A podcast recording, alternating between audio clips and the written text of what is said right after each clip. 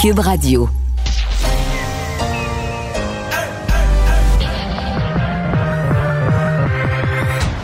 Deux, deux, deux, deux, deux animateurs cohérents, deux visions différentes. Une seule émission, pas comme les autres. Mario Dumont et Vincent Dessureau. Cube, Cube Radio. Bonjour tout le monde, bienvenue. À Cube Radio. Bien, merci de passer avec nous euh, les prochaines minutes, les prochaines heures. On va vous résumer euh, de notre mieux cette journée euh, encore chargée en actualité. Vincent, bonjour. Salut Mario. Et il y a le, le maire Labaume là, qui vient de s'exprimer à Québec. Euh, il est vraiment inquiet là, pour la suite des choses dans sa ville. Ouais, alors que Québec ben, a un nouveau record, là, 103 nouveaux cas. Ben, quasiment dans- à chaque jour, Québec a un nouveau record. Ouais, dans le bilan total qui est pas très bon aussi du Québec, là, 582 nouveaux cas. Le maire Labaume qui est inquiet, s'inquiète qu'on passe à la zone rouge. Il dit si on va dans le rouge, il va y avoir des mesures désagréables. On va recommencer à vivre peut-être pas ce qu'on a vécu avant le confinement, mais ça va être compliqué. S'inquiète pour les entreprises, évidemment. Euh, alors, espère que les gens de Québec, il faut dire les Québécois en entier, là, soient plus prudents euh, dans la condition actuelle. On l'a vu avec Christian Dubé également, euh, qui, qui s'inquiète et demande à ce qu'on limite les, Ouais. les activités Mais, sociales. revenir, mais c'est- dans le fond, c'est peut-être un peu le message le plus simple qu'on puisse passer, celui de Christian Dubé aujourd'hui, de dire au-delà du nombre 6, 8, 10, le moindre rassemblement possible. Faut limiter. Le- on rejoint tout de suite 100% nouvelles. C'est le moment de joindre Mario Dumont en direct dans son studio de Cube Radio. Salut Mario. Bonjour. Ouf, il y a, il y a de l'action aujourd'hui, ça brasse sur tous- tous les fronts.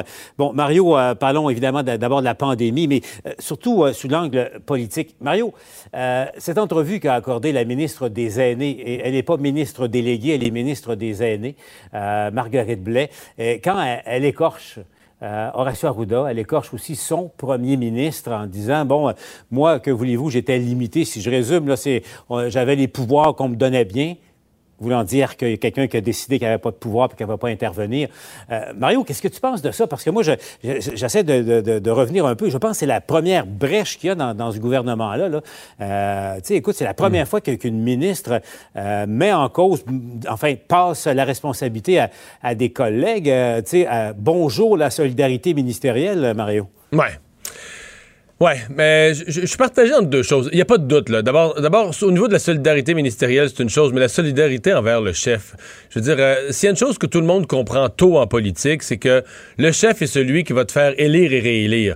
Donc, on a souvent l'habitude de dire à un ministre, même un employé de cabinet, il faut prendre des coups pour le chef, pour le protéger, parce qu'en bout de ligne, l'image du chef, si c'est le chef qui prend tous les coups, ben, je veux dire, aux élections, le chef, la carcasse du chef, la, la carrosserie du char du chef va être poquée, puis c'est ça que les électeurs vont avoir comme produit. Donc, on essaie tous de protéger le chef. Alors là, de dire, bon, j'ai les pouvoirs que François Legault me donnait.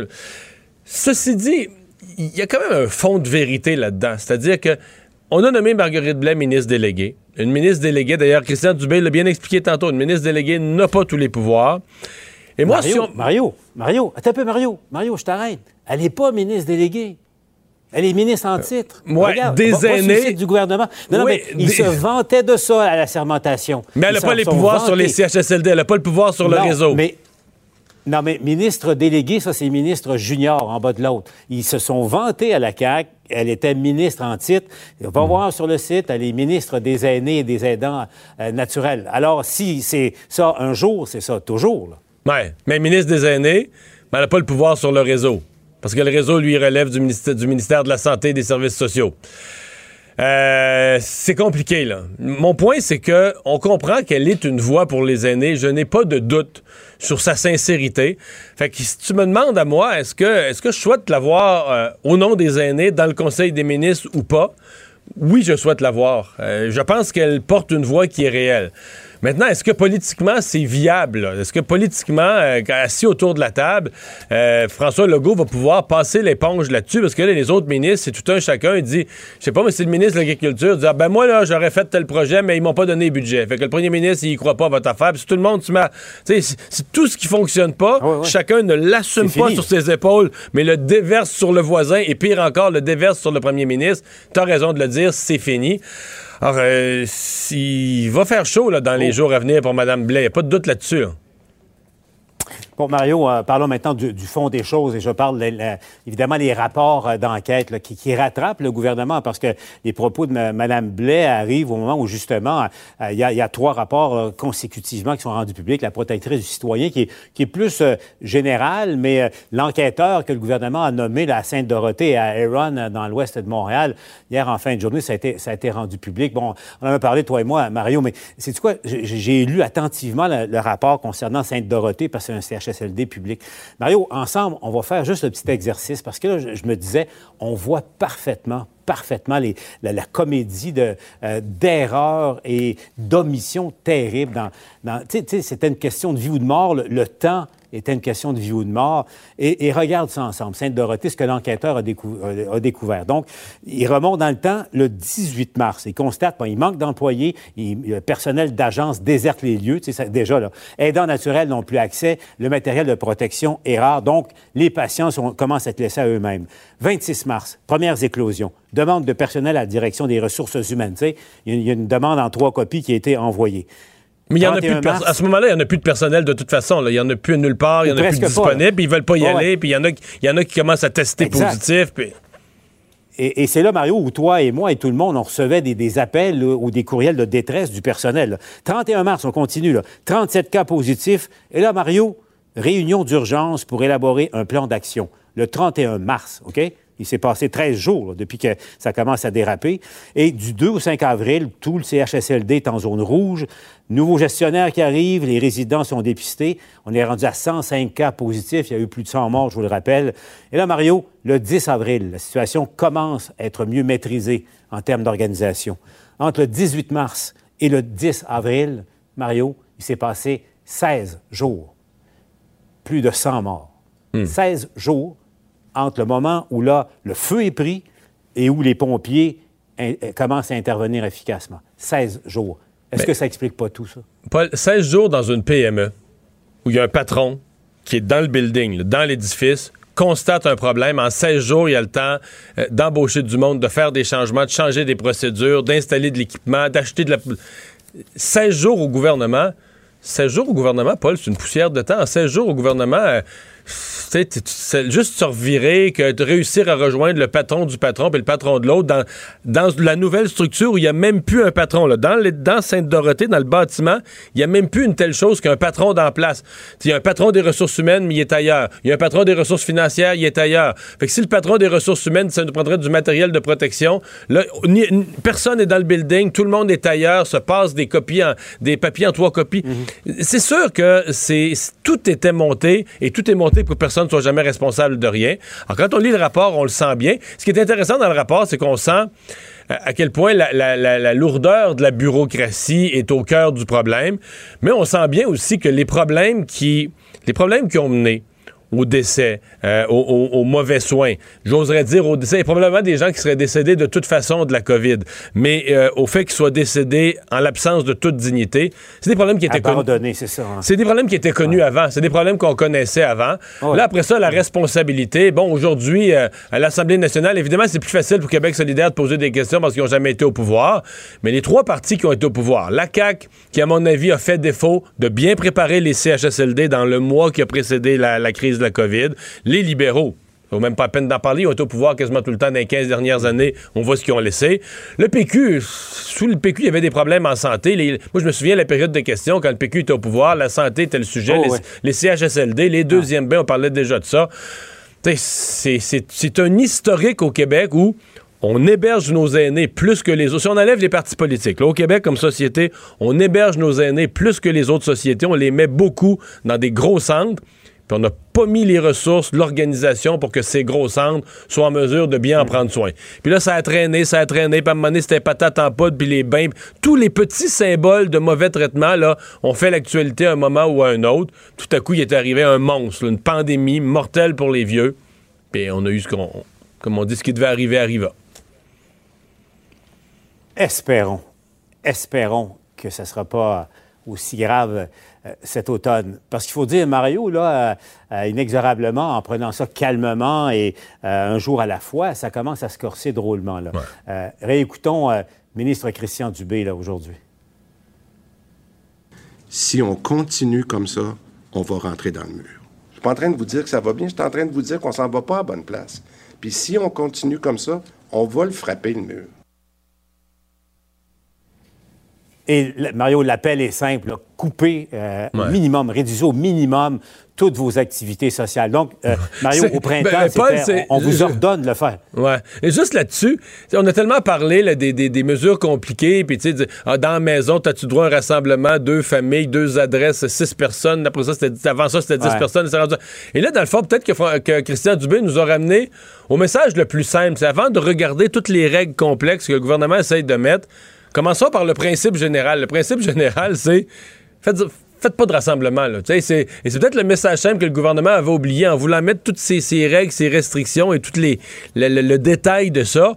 On avait oublié le message général. Le message général, c'est si possible, on vous demande reportez à plus tard vos fêtes de famille, vos parties, les anniversaires, euh, etc. Faites le moins de rassemblements possible et si c'est pas nécessaire, peut-être même aucun. C'est ça.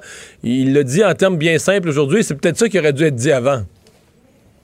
Ah, voilà, est-ce que ça va aider? Euh, Mario, je le disais, euh, au printemps, on nous ordonnait de, euh, de rester à la maison, en quelque sorte. Aujourd'hui, on nous le demande, on nous le suggère. Comment ça va être reçu? Yves Poirier vient de rencontrer plusieurs, plusieurs personnes sur la rue. Et Yves, comment ça, répond à cet appel plus que pressant maintenant du gouvernement? Bien, Paul, je suis pas sûr que le ministre Dubé va avoir l'écoute euh, aussi attentive qu'il désire obtenir auprès de la population. On est sur le chemin Chambly à Longueuil, à la place des Ormeaux. Il y a une épicerie derrière moi, puis je vois qu'il y a des citrouilles parce que l'Halloween approche. Mais avant l'Halloween, Paul, c'est l'action de grâce. Le, grand, le long week-end, le prochain, c'est en octobre, 10, 11 et 12 octobre. J'entendais le ministre Dubé tantôt qui nous disait euh, oubliez les rassemblements là, avec votre famille élargie. Mais écoutez bien, les gens que j'ai rencontrés euh, tantôt, ils n'appliqueront pas, certains d'entre eux, à la lettre la demande du ministre Dubé, parce qu'eux, ils disent, Paul, que le gros bon sens, ils sont capables de l'appliquer. Voici ce que ça donne. On peut comme pas s'empêcher de, de, dealer avec. Je pense que c'est juste de penser aux autres. Là, moi aussi, au début, j'étais contre le masque et tout, mais je pensais pas aussi que je pouvais l'avoir et le transmettre. Fait que, ouais, je pense que c'est du donnant-donnant. là. Puis les parties, les réunions de famille? Euh, on en fait très peu. On, se limite, ouais, on se limite à quatre personnes environ, maximum cinq. Ça fait mal au cœur de limiter les... En effet, en effet, mais on n'a pas le choix. Ben oui, c'est sûr que c'est plate, mais il faut, euh, il fallait s'y attendre. Puis euh, il faut euh, collaborer beaucoup, là, puis suivre les consignes. et c'est pas facile avec le masque et la buée dans les lunettes. Mais Mario, on va, convenir d'une chose, la, réponse ou la non-réponse, au fond, des, de la population. de, ça dépend notre automne et, possiblement le, le, type de temps des fêtes qu'on va passer au Québec. Ouais je suis quand même pas optimiste, mais je pense que les gens, il y a quand même des gens qui vont répondre à ça, puis euh, ça ramène le discours, je trouve, à une meilleure place, parce que là, on est en train de s'en aller comme dans un coin, là, dire est-ce que la police va aller vous surveiller, puis on a peut-être oublié de faire dire avant d'être de plus en plus sévère dans des restrictions, puis de dire bon, ben qu'est-ce que la Cour suprême dirait de la Charte québécoise des droits et libertés? Si la police rentrait dans les maisons avant ça? Peux-tu juste demander au monde, comme on l'a dit aujourd'hui, là, on s'en va, regarde les chiffres monter, on va rentrer dans le mur, on va avoir des sérieux problèmes. Euh, s'il vous plaît. On va peut-être être surpris que des résultats qu'on va avoir par un appel à la, bonne foi, à la bonne volonté. Ce ne sera pas 100% du monde. Mais tu sais, si 85-90% des gens répondent favorablement à un appel d'être raisonnable, de suivre le gros bon sens, ça peut changer l'évolution des chiffres. Comme quoi, Mario, on va revoir nos plans et on va se planifier une petite fin de semaine tranquille. Ouais. Salut, Mario. Salut. À demain. Alors Vincent, ben oui, les chiffres, euh, notre grosse journée en termes de nombre de cas. Euh, quand on regarde aussi la division régionale, c'est dans les villes, hein, les, deux grandes villes du Québec où ça, ça va plus que mal. Oui, parce qu'on a quand même 350 euh, des 582 nouveaux cas à Montréal et Québec. mais dans les deux cas, c'est des chiffres records. Oui. Montréal et Québec. Absolument démonté quand même, et Montréal aussi, là, donc quand même importante aujourd'hui. L'Outaouais, 36 nouveaux cas. On était quand même plus bas que ça, pas mal dans les derniers jours. Gaspésie de la Mais, mais l'Outaouais, je faut le rappeler, l'Outaouais, et c'est probablement une région qui a été passée en zone orange plus vite à cause de ça, c'est l'autre bord de la rivière. Euh, Ottawa, présentement, est une des zones les plus chaudes au Canada.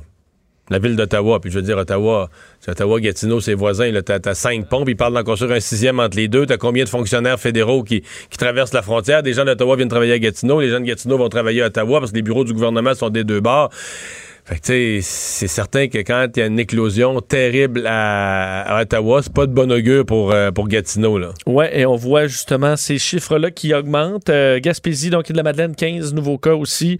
Euh, Chaudière-Appalaches, Non, 24. mais Gaspésie de la Madeleine, là, aujourd'hui, ils ont passé la MRC d'Avignon en zone jaune. Euh, la MRC d'Avignon, pour les c'est vraiment la, la- la région de Carleton, donc côté sud, côté de la baie des Chaleurs, euh, mais pas vers Percé, vers euh, moins loin de Montréal, donc vers euh, l'ouest.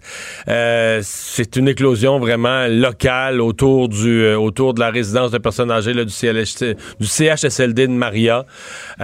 Donc, ils ont dit dans le reste de la Gaspésie, il y en a zéro. Mais évidemment, là-bas, t'as pas la même distance qu'à Montréal ou qu'à Québec. Tu as des centaines de kilomètres entre les, entre les MRC. Donc, c'est vraiment Carleton là, qui est en zone jaune et qui pourrait, cette MRC-là pourrait passer vite en zone orange parce que ça, y a beaucoup de cas. là. La bonne nouvelle pour la Gaspésie, c'est que ça va quand même bien au Bas-Saint-Laurent aussi, où euh, là, on est à 7 nouveaux cas. Donc, Bas-Saint-Laurent, même- Bas-Saint-Laurent, que je suis de près, Vincent, on rêve de revenir au vert. Ben, Après écoute, avoir eu peur de passer au orange, là, ils ont rêve de revenir au vert. On dit qu'on est à quelques cas par jour de moins, là, puis on, revient- on ça au donnerait vert. quand même de l'espoir, je pense, au Québec en entier, de voir une région comme ça qui s'améliore. Fait. l'impression qu'on est juste en chemin vers le rouge. Puis que, alors, ce serait positif, je pense. Euh, Côte-Nord, tu vois, qui reste stable aussi. Alors, pour la Gaspésie, qui a quand même à gérer avec beaucoup de travailleurs qui se promènent, euh, ce- c'est là peut-être les bonnes nouvelles qu'on peut y voir. Montérégie, encore 53 cas aujourd'hui. Alors, c'est dans les régions où ça va. Montérégie, euh, moins à mon bien. avis, c'est, c'est celle qui a plus. C'est le prochain changement probable, là, c'est Montérégie. Les, en fait, les deux prochains changements probables, c'est Montérégie ou Orange. Et ce que le maire Labaume semble craindre, c'est que le Québec, en tout ou en partie, passe au rouge. Oui, dans certaines courbes, on voit que Québec est vraiment euh, Proche du rouge, là. Très proche du rouge, effectivement. Alors, il faudra que cette tendance-là euh, s'aplatisse, effectivement, pour assurer le maire Labon. Il y a la police qui a dû intervenir là, dans des polyvalentes. Oui, et euh, à Saguenay, en fait, dans plusieurs euh, écoles euh, du Québec, on s'inquiète de regroupements d'étudiants, euh, entre autres qui vont aller fumer, donc à l'extérieur des, des locaux. Euh, ça arrive un peu partout au Québec, mais à Saguenay, on a décidé de sévir, en fait, de sévir aujourd'hui, de faire une opération dans trois polyvalentes. Euh, la police de Saguenay qui s'est présentée, polyvalente de Kenogami, polyvalente de Jonquière, des Grandes Marées à la baie, qui ont vu des policiers donc arriver, aller parler aux jeunes, de, faire euh, donc euh, le- le- les, les uns et les autres s'éloigner. Alors, c'est ce qu'on a fait euh, aujourd'hui. Pas de constat euh, remis, par contre, toutefois. Euh, les adolescents qui ont été, entre autres, questionnés par nos collègues de TVA Nouvelle et qui disaient que oui, pour- pourraient être plus vigilants, mais tiennent quand même à avoir une certaine liberté. Ils disent qu'ils ont peu de chances d'avoir des complications. Alors, euh, est-ce qu'il faudra sévir vraiment la prochaine fois? On préfère pour l'instant essayer de convaincre. Ouais, compte tenu du montant des contraventions impliquées, je pense qu'ils ont donné ça à des jeunes, ça, ça Ça régimberait. peut fa- faire mal, oui. Euh, bon, euh, dépôt du projet de loi sur les suites de la PCU. On sait que les gens qui avaient la PCU et qui n'ont toujours pas d'emploi, on dit qu'il faudra les, les- les transférer, les faire basculer vers l'assurance-emploi. Oui, et euh, on le sait, on l'a vu hier, M. Trudeau ouais, va de l'avant, là, donc avec de l'aide. Je pense qu'il n'y a pas l'intention de laisser tomber les gens. Effectivement. Il va être là pour nous. Effectivement. Alors, même pas de baisse. Euh, à fond, on lance euh, trois nouvelles prestations économiques euh, pour la relance qui vont aller compenser, en fait, même euh, couvrir là, les gens qui étaient sur la PCU et qui vont la perdre. Tu dois-tu être frustré dans la vie quand tu dis, moi, je suis un oublié du gouvernement Trudeau, le mettons? Ben, c'est sûr que je suis là, là, vous êtes exclu de des- d'un des trois nouveaux programmes pour remplacer la Ou de PCU. tous les autres, là. Peut-être qu'il vous en veut personnellement. là, oui, vous êtes vraiment dans les angles morts, sont tout minces, tout minces.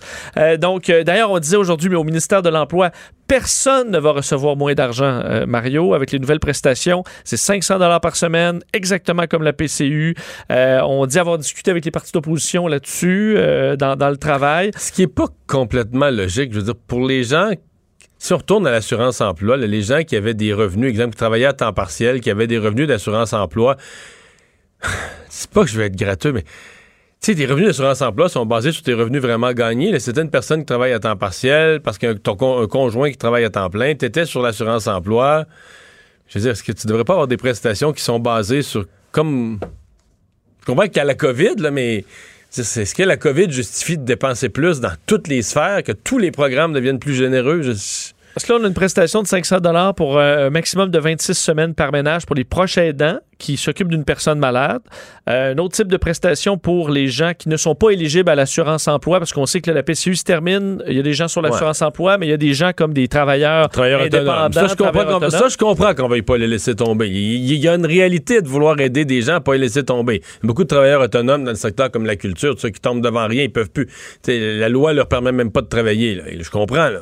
Ils sont donc ils seront aidés. Euh, il faut dire que ça, il y a un changement. Les libéraux voulaient euh, 400 dollars au début. Il me semble peut-être qu'il y a des pressions du NPD qui auraient fait monter tout ça à 500 ou bon, on disait 400 dans le but de mettre 500 à la fin là. Les gens Et qui la- font pression sur Justin Trudeau pour qu'il arrête de- d'être trop, éco- trop ben, économe. ben, trop gratte-scène, effectivement, c'est pour euh, l'idée de Jack Metzing. Une chance qu'il y a Troisième- chance qu'il y a M. Singh pour encourager Justin Trudeau à peser sur le crayon un peu à signer des bons chèques. Là. Bon, alors, euh, et la troisième prestation, 500 dollars par semaine pour deux semaines pour ceux qui ont à s'isoler pour la COVID. Ça, faut dire quand même, pour ceux qui n'ont pas de congé de maladie payé, ça fait une bonne différence. Là, tu te dis, OK, euh, j'ai pas le stress financier de dire, ben, le moment, au moment où moi, je dois m'en m'en aller en isolement parce que j'ai la COVID ou parce que tout simplement, je dois y aller par prudence, ben, je serai couvert pour, pour Et, ces et- et ça, à terme, Vincent, c'est même un enjeu de santé publique. Oui. Parce que si des gens, tu sais, des gens qui ont des comptes à payer, qui sont limites financièrement, sont au à la dernière scène, pourraient cacher de, de la toux, pourraient cacher. Ah là, j'ai mal à la gorge, je me Mais là, je peux pas, je peux pas le dire parce que si je le dis, ils vont me mettre en isolement. Puis s'ils me mettent en isolement, je perds mes revenus, puis je pourrais pas payer mon prochain compte d'hydro. Fait que ça, ça, je comprends qu'on qu'on veut couvrir ça. Et d'ailleurs, ça touche 1,5 million de prestataires de PCU, euh, ces euh, au changements. Ouais. Donc, ça vient d'être déposé à la Chambre des communes Exact. pour euh, discussion et adoption éventuelle. Euh, L'auteur Yvan Godbout, évidemment, qui est un auteur de, de, de textes, de romans assez corsés, mais défendu assez largement dans le milieu de, de la littérature en disant, écoute, le- il y a eu le Marquis de Sade, il y en a eu d'autres. Là, on, on a une liberté d'écriture. Pour ça, les gens ont la liberté de dire, moi, je lis pas ce genre d'affaires-là. Oui. Mais euh, Est-ce que ça doit t'amener en prison?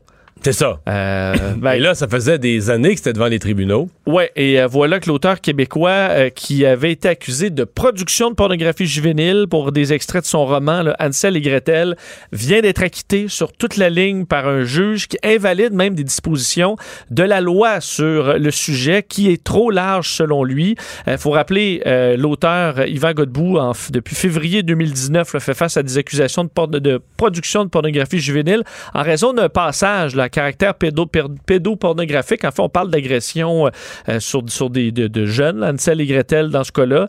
Euh, c'est un œuvre, faut dire, de fiction, d'horreur, avec des passages qui décrivent le calvaire d'un frère et d'une sœur. Donc, on tombe vraiment dans des, des, des, des- sombres moments de la, race humaine, mais ça demeure de la fiction.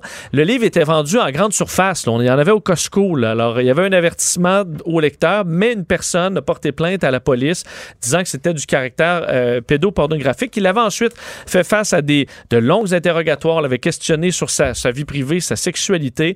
Mais voilà qu'aujourd'hui, le juge euh, donc invalide des, euh, carrément un morceau de la loi parce que ce qu'il dit, de nombreuses personnes et institutions publiques, on pense à des bibliothèques universitaires, municipales, scolaires, des librairies, se retrouvent pot- potentiellement en position de faire l'objet d'accusations puisqu'elles possèdent, prêtent ou vendent de telles œuvres. Donc, a un passage là, euh, de sexualité infantile qui se retrouve dans un- une bibliothèque, là, il pourrait y avoir des accusations contre la bibliothèque. Ça ouvre trop grand, selon le juge Marc-André Blanchard, au point où on dit même qu'une victime d'agression sexuelle, euh, victime d'un pédophile, pourrait pas raconter son histoire, techniquement, parce que ça deviendrait Oui, du caractère pédopornographique. Alors, il faut, il faut cibler davantage ce genre d'accusation-là. C'est la décision du juge là-dedans. Évidemment, un soulagement pour Yvan Godbout, qui se disait lui-même être victime d'acharnement de l'État, d'avoir perdu sa motivation d'écrire. Veut, veut pas avec les stigmates que ça amène d'être accu- d'avoir des accusations de la sorte.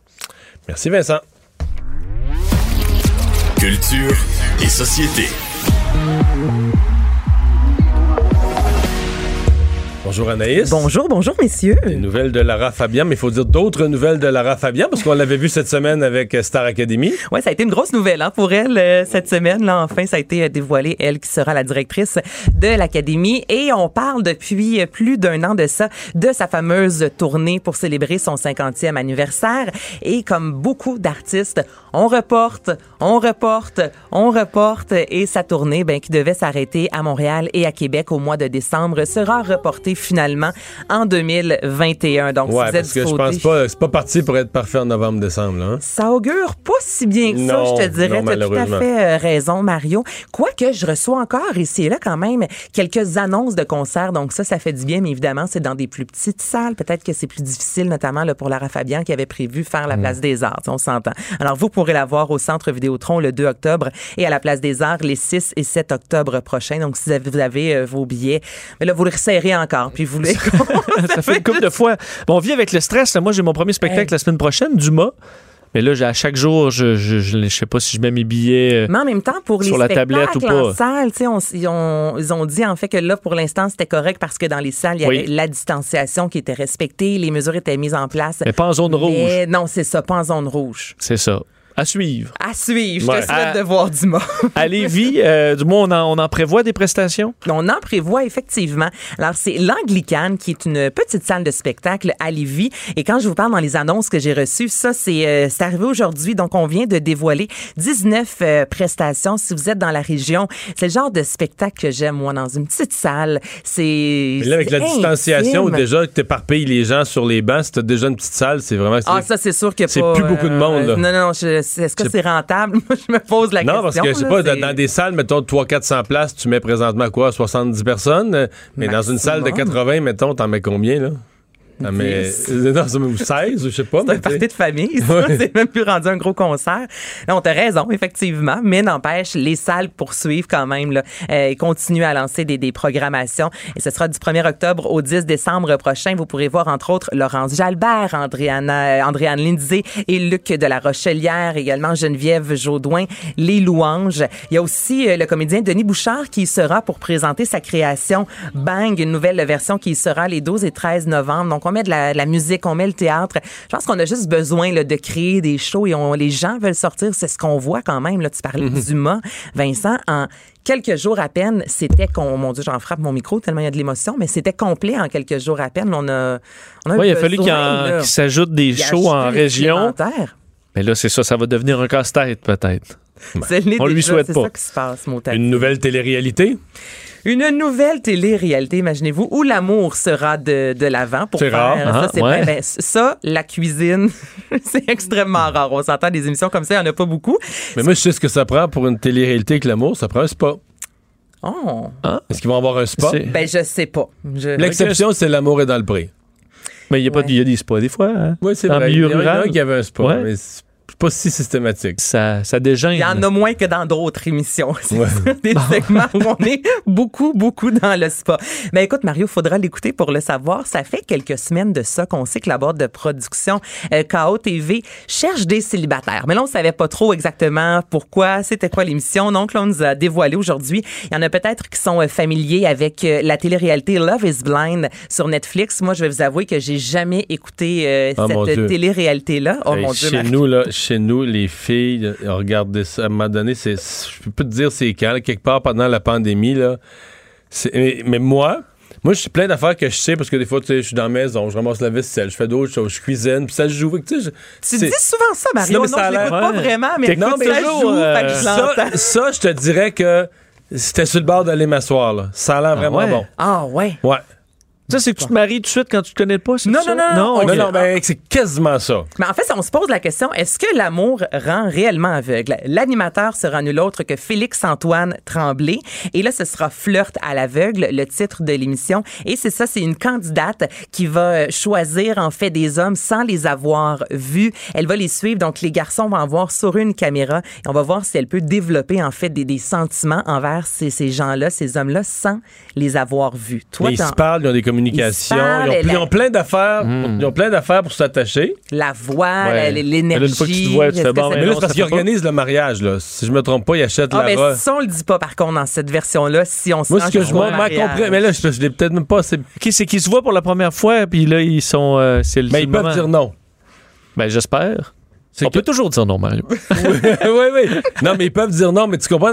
C'est qu'ils les, ils les poussent, là, jusqu'à avoir sa robe de mariée. C'est que tu dis Ah, non, là, mais. Puis les deux arrivent. Il y en a- là, tu vois la forme de la robe. Non, puis là, il y en a qui. Écoute, il y en a vraiment, tu sais, qu'à la dernière minute, là, ils savent pas, ils vont dire oui, ils vont dire non. euh. Mais tu t'es jamais embrassé et tu te maries avec quelqu'un, c'est ça, je comprends? Non pas mon idée de penser à la sexualité, mais crime bien à maner. non. Ouais. Mettons qu'il met de la gueule, là. Ouais, est-ce que tu peux le sentir? Tu peux pas le voir, mais est-ce que tu peux au moins aller le sentir de proche? Ouais. Ça donnerait quand même. euh, Au moins, je vais prendre tous les autres sens Bon. au maximum. Donc, j'ai aucune idée. On va attendre se prochaines, marier, on va attendre les prochaines étapes. Mais Euh, cette émission euh, s'en vient éventuellement à Canal Vie, 12 épisodes de 60 minutes. Et un nouveau projet pour Marie-Mé.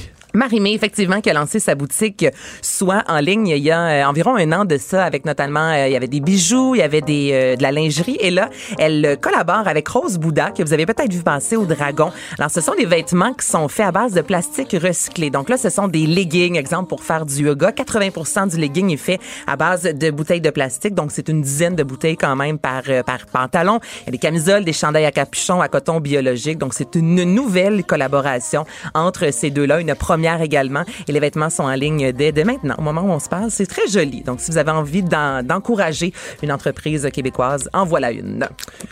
Et ouais, ben on parlait de, de tout ce qui est repoussé euh, ces temps-ci. Euh, mais il y a des petits spectacles qui sont repoussés, mais des gros projets aussi, là. Il y a des gros projets et j'ai l'impression que Ténet, finalement, n'a pas réussi à convaincre le grand Hollywood de ce monde. Non, Christopher On va pas ouvrir Nolan. les vannes, là, de- on, on les ouvre pas, pas en tout, je te dirais. Donc, il y a trois films de Marvel, Black Widow, Eternals et Shang-Chi, j'espère que je le dis bien, qui euh, seront repoussés. Donc, ces films-là devaient sortir là, à la fin de l'année et on sera en 2022, peut-être même 2023. On attend, là, parce qu'évidemment, comme vous dites, c'est la COVID, on ne sait pas dans les prochaines semaines, on ne sait pas dans les prochaines semaines. Et avant vraiment d'ouvrir à nouveau les grands cinémas, disant, OK, on va de l'avant, on est tous dans les salles et c'est qu'il y a beaucoup de sous, là. il y a de l'argent qui est mis là, dans ces Quand tu as mis films-là, 300 là. millions sur un film, tu peux bien le mettre sur euh, le DVD, sa tablette, puis attendre 5 ans. Bon, mais c'est triste.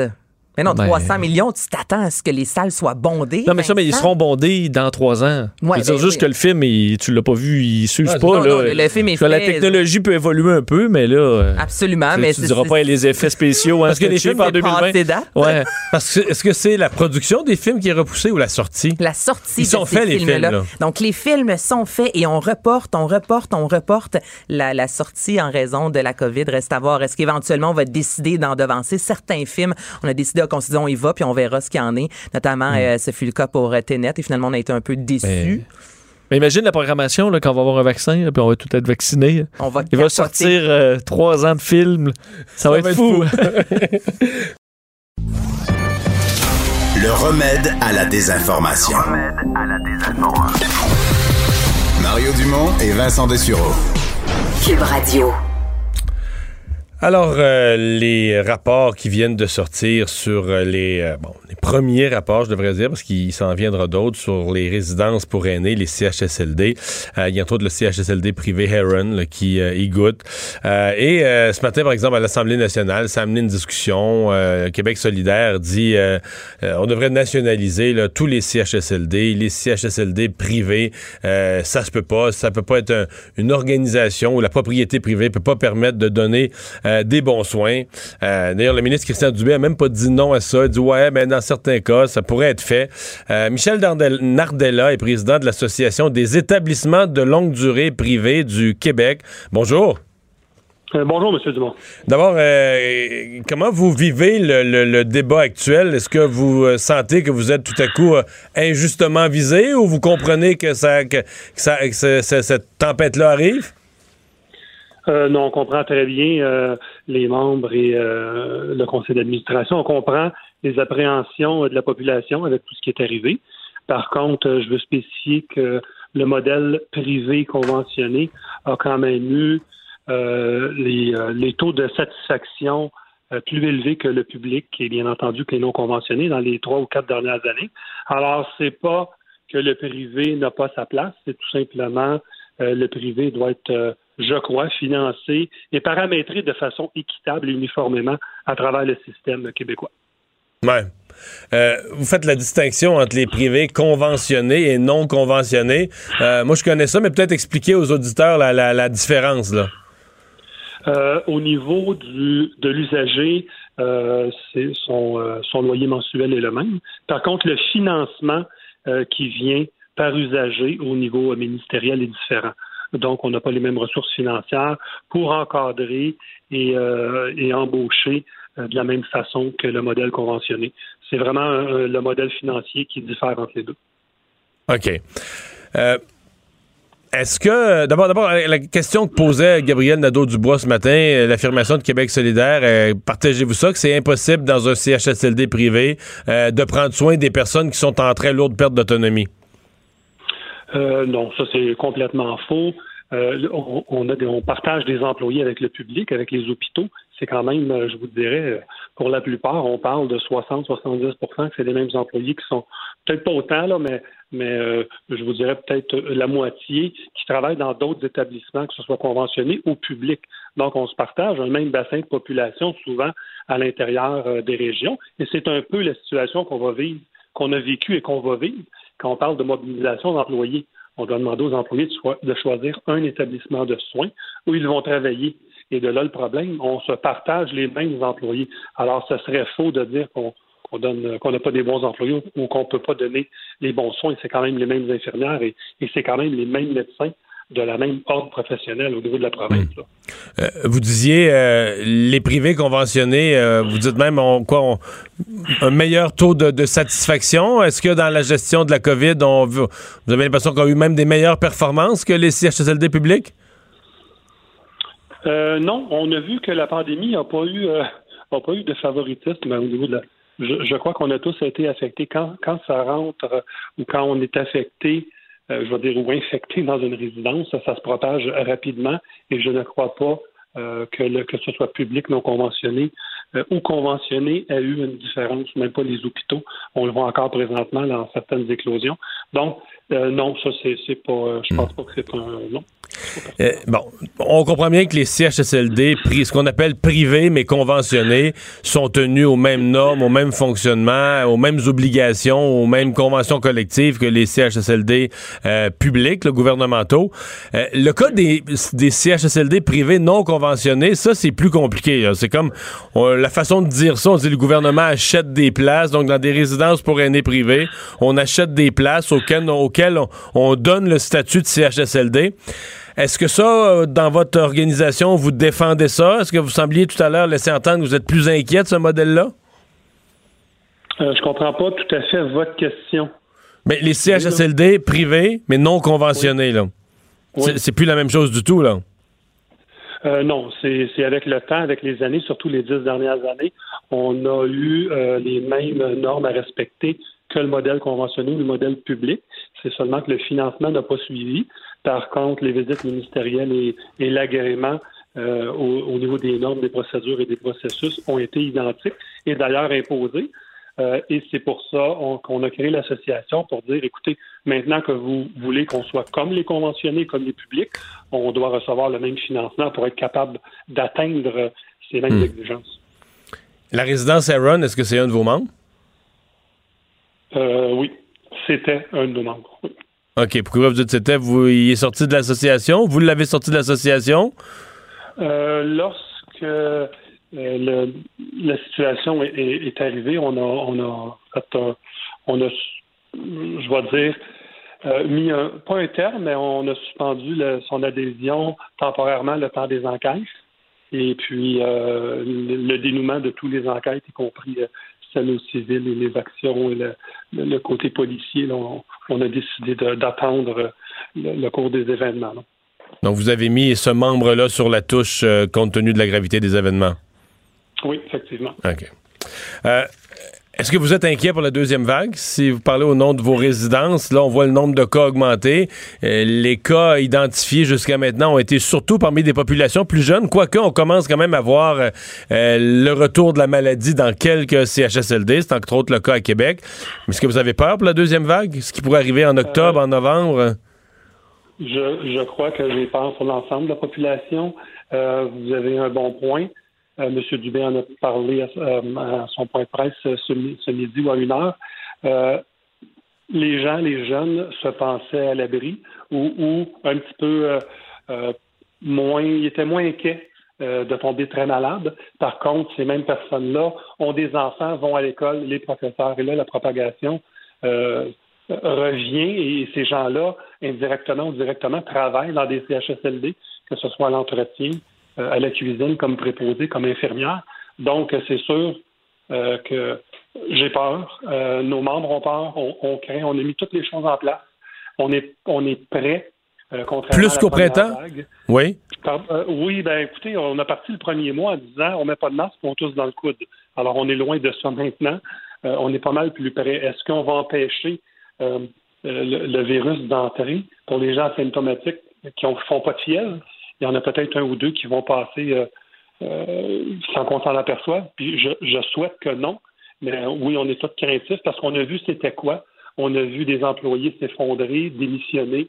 Euh, manquer, euh, euh, manquer de, de, ressources la nuit, le soir. Alors, c'est sûr qu'on ne veut pas vivre ça. Et on est en train de mobiliser les employés et aussi on a plus d'employés en place pour attaquer la deuxième vague. Les 7000 nouveaux qui sont formés, est-ce que vous avez vous avez eu votre part là-dedans? Non, on n'a pas eu accès. On a signé des ententes avec le gouvernement donc, et des contrats pour les. Donc, vous avez dû trouver ailleurs de nouveaux employés? On est en train, on est en pourparlers avec le ministère sur un plan d'action pour euh, mobiliser des employés en surplus dans nos établissements privés euh, non conventionnés. C'est le ministère qui prendrait en charge ces ajouts-là. Hmm. On, est, on, est, on est à travailler ça. J'ai d'ailleurs une, une, rencontre demain. Hmm. Je reviens sur euh, toute l'idée de nationalisation, de dire ça peut pas rester privé. Quand même, Christian Dubé ce matin, d'abord François Legault l'avait déjà évoqué dans le passé. Christian Dubé ce matin n'a pas fermé la porte. Est-ce que euh, les membres de votre association ou vous-même avez eu au cours des dernières, des dernières semaines, des derniers mois, des, mains tendues ou des offres ou des menaces du gouvernement euh, voulant vous, vous racheter, vous, nationaliser? non. ce, ce qu'on a eu et ce que les discussions qu'il y a eu, c'est qu'on va harmoniser le financement de façon équitable pour toutes les privés non conventionnés ce serait un contrat transitoire jusqu'au moment de conventionner euh, la majorité des établissements privés. C'est ce qui était sur la table. Pour ceux qui ne seraient pas conventionnés, euh, au moins il y aurait un modèle financier équitable pour être capable de, euh, de rencontrer les exigences et les normes demandées. Et par la suite, si on parle, exemple, d'endroits de, comme Heron ou d'autres endroits problématiques, il y a eu discussions, comme M. Dubé, M. Legault, euh, entre eux, pas entre nous encore. On en a juste eu vent, qui serait peut-être possible euh, qu'on nationalise certains qui ne seraient pas conventionnés. Mais pas de façon généralisée. Ou tout simplement, ou tout simplement d'enfermer euh, quelques-uns qui ne respecteraient pas les critères ou qui seraient très problématiques. Je comprends bien. Michel Nardella, merci d'avoir été là. Le président de l'Association des établissements de longue durée privés du Québec. Ouais, Vincent, ça, je pense qu'on vient d'apprendre ça. Moi, je ne savais pas que les propriétaires de la résidence Aaron, j'oublie le nom de la famille, mais qu'ils avaient été euh, ni plus ni moins qu'expulsés de, l'Association des établissements de longue durée privés. Hmm. Bon. Je pense que c'est une bonne décision de la part de l'association, mais bon. Ah, on va aller à la pause. On parle sport dans un instant. Euh, Jean-François Barry qui va être heureux parce qu'il a remporté une victoire. Mario Dumont, un vent d'air frais. Pas étonnant que la politique soit sa deuxième nature. Vous écoutez Mario Dumont et Vincent Dessureau.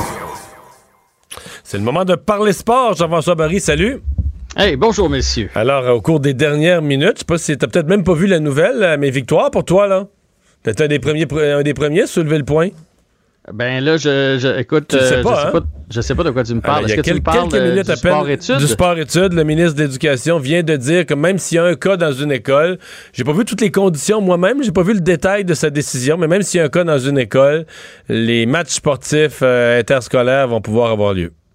Ben, mon Dieu, écoute, euh, c'était le point dont je voulais te parler, mais pourtant j'ai fait un, bon euh, rafraîchissement de ma page. ouais, mais tout ce, qui est tout ce qui est politique, là, euh, on est sur le gun, nous autres. Ouais, Marie, ça rentre vite. Ben, en fait, ça part de aujourd'hui, le point de presse. Monsieur Arruda a dit, parce que la, question lui a été posée, j'étais bien content qu'il y ait une journaliste qui se décide à lui poser la question de dire qu'en est-il des écoles quand il y a un cas dans une école? Euh, pourquoi on empêche les jeunes de jouer quand le, cas n'est même pas dans le sport-études ou encore dans l'équipe en question, alors qu'on a formé des bulles classe justement pour ça? Le principe de la bulle classe, c'est s'il y a un cas dans la bulle classe, c'est cette bulle-là qui est pénalisée, non pas le reste du monde.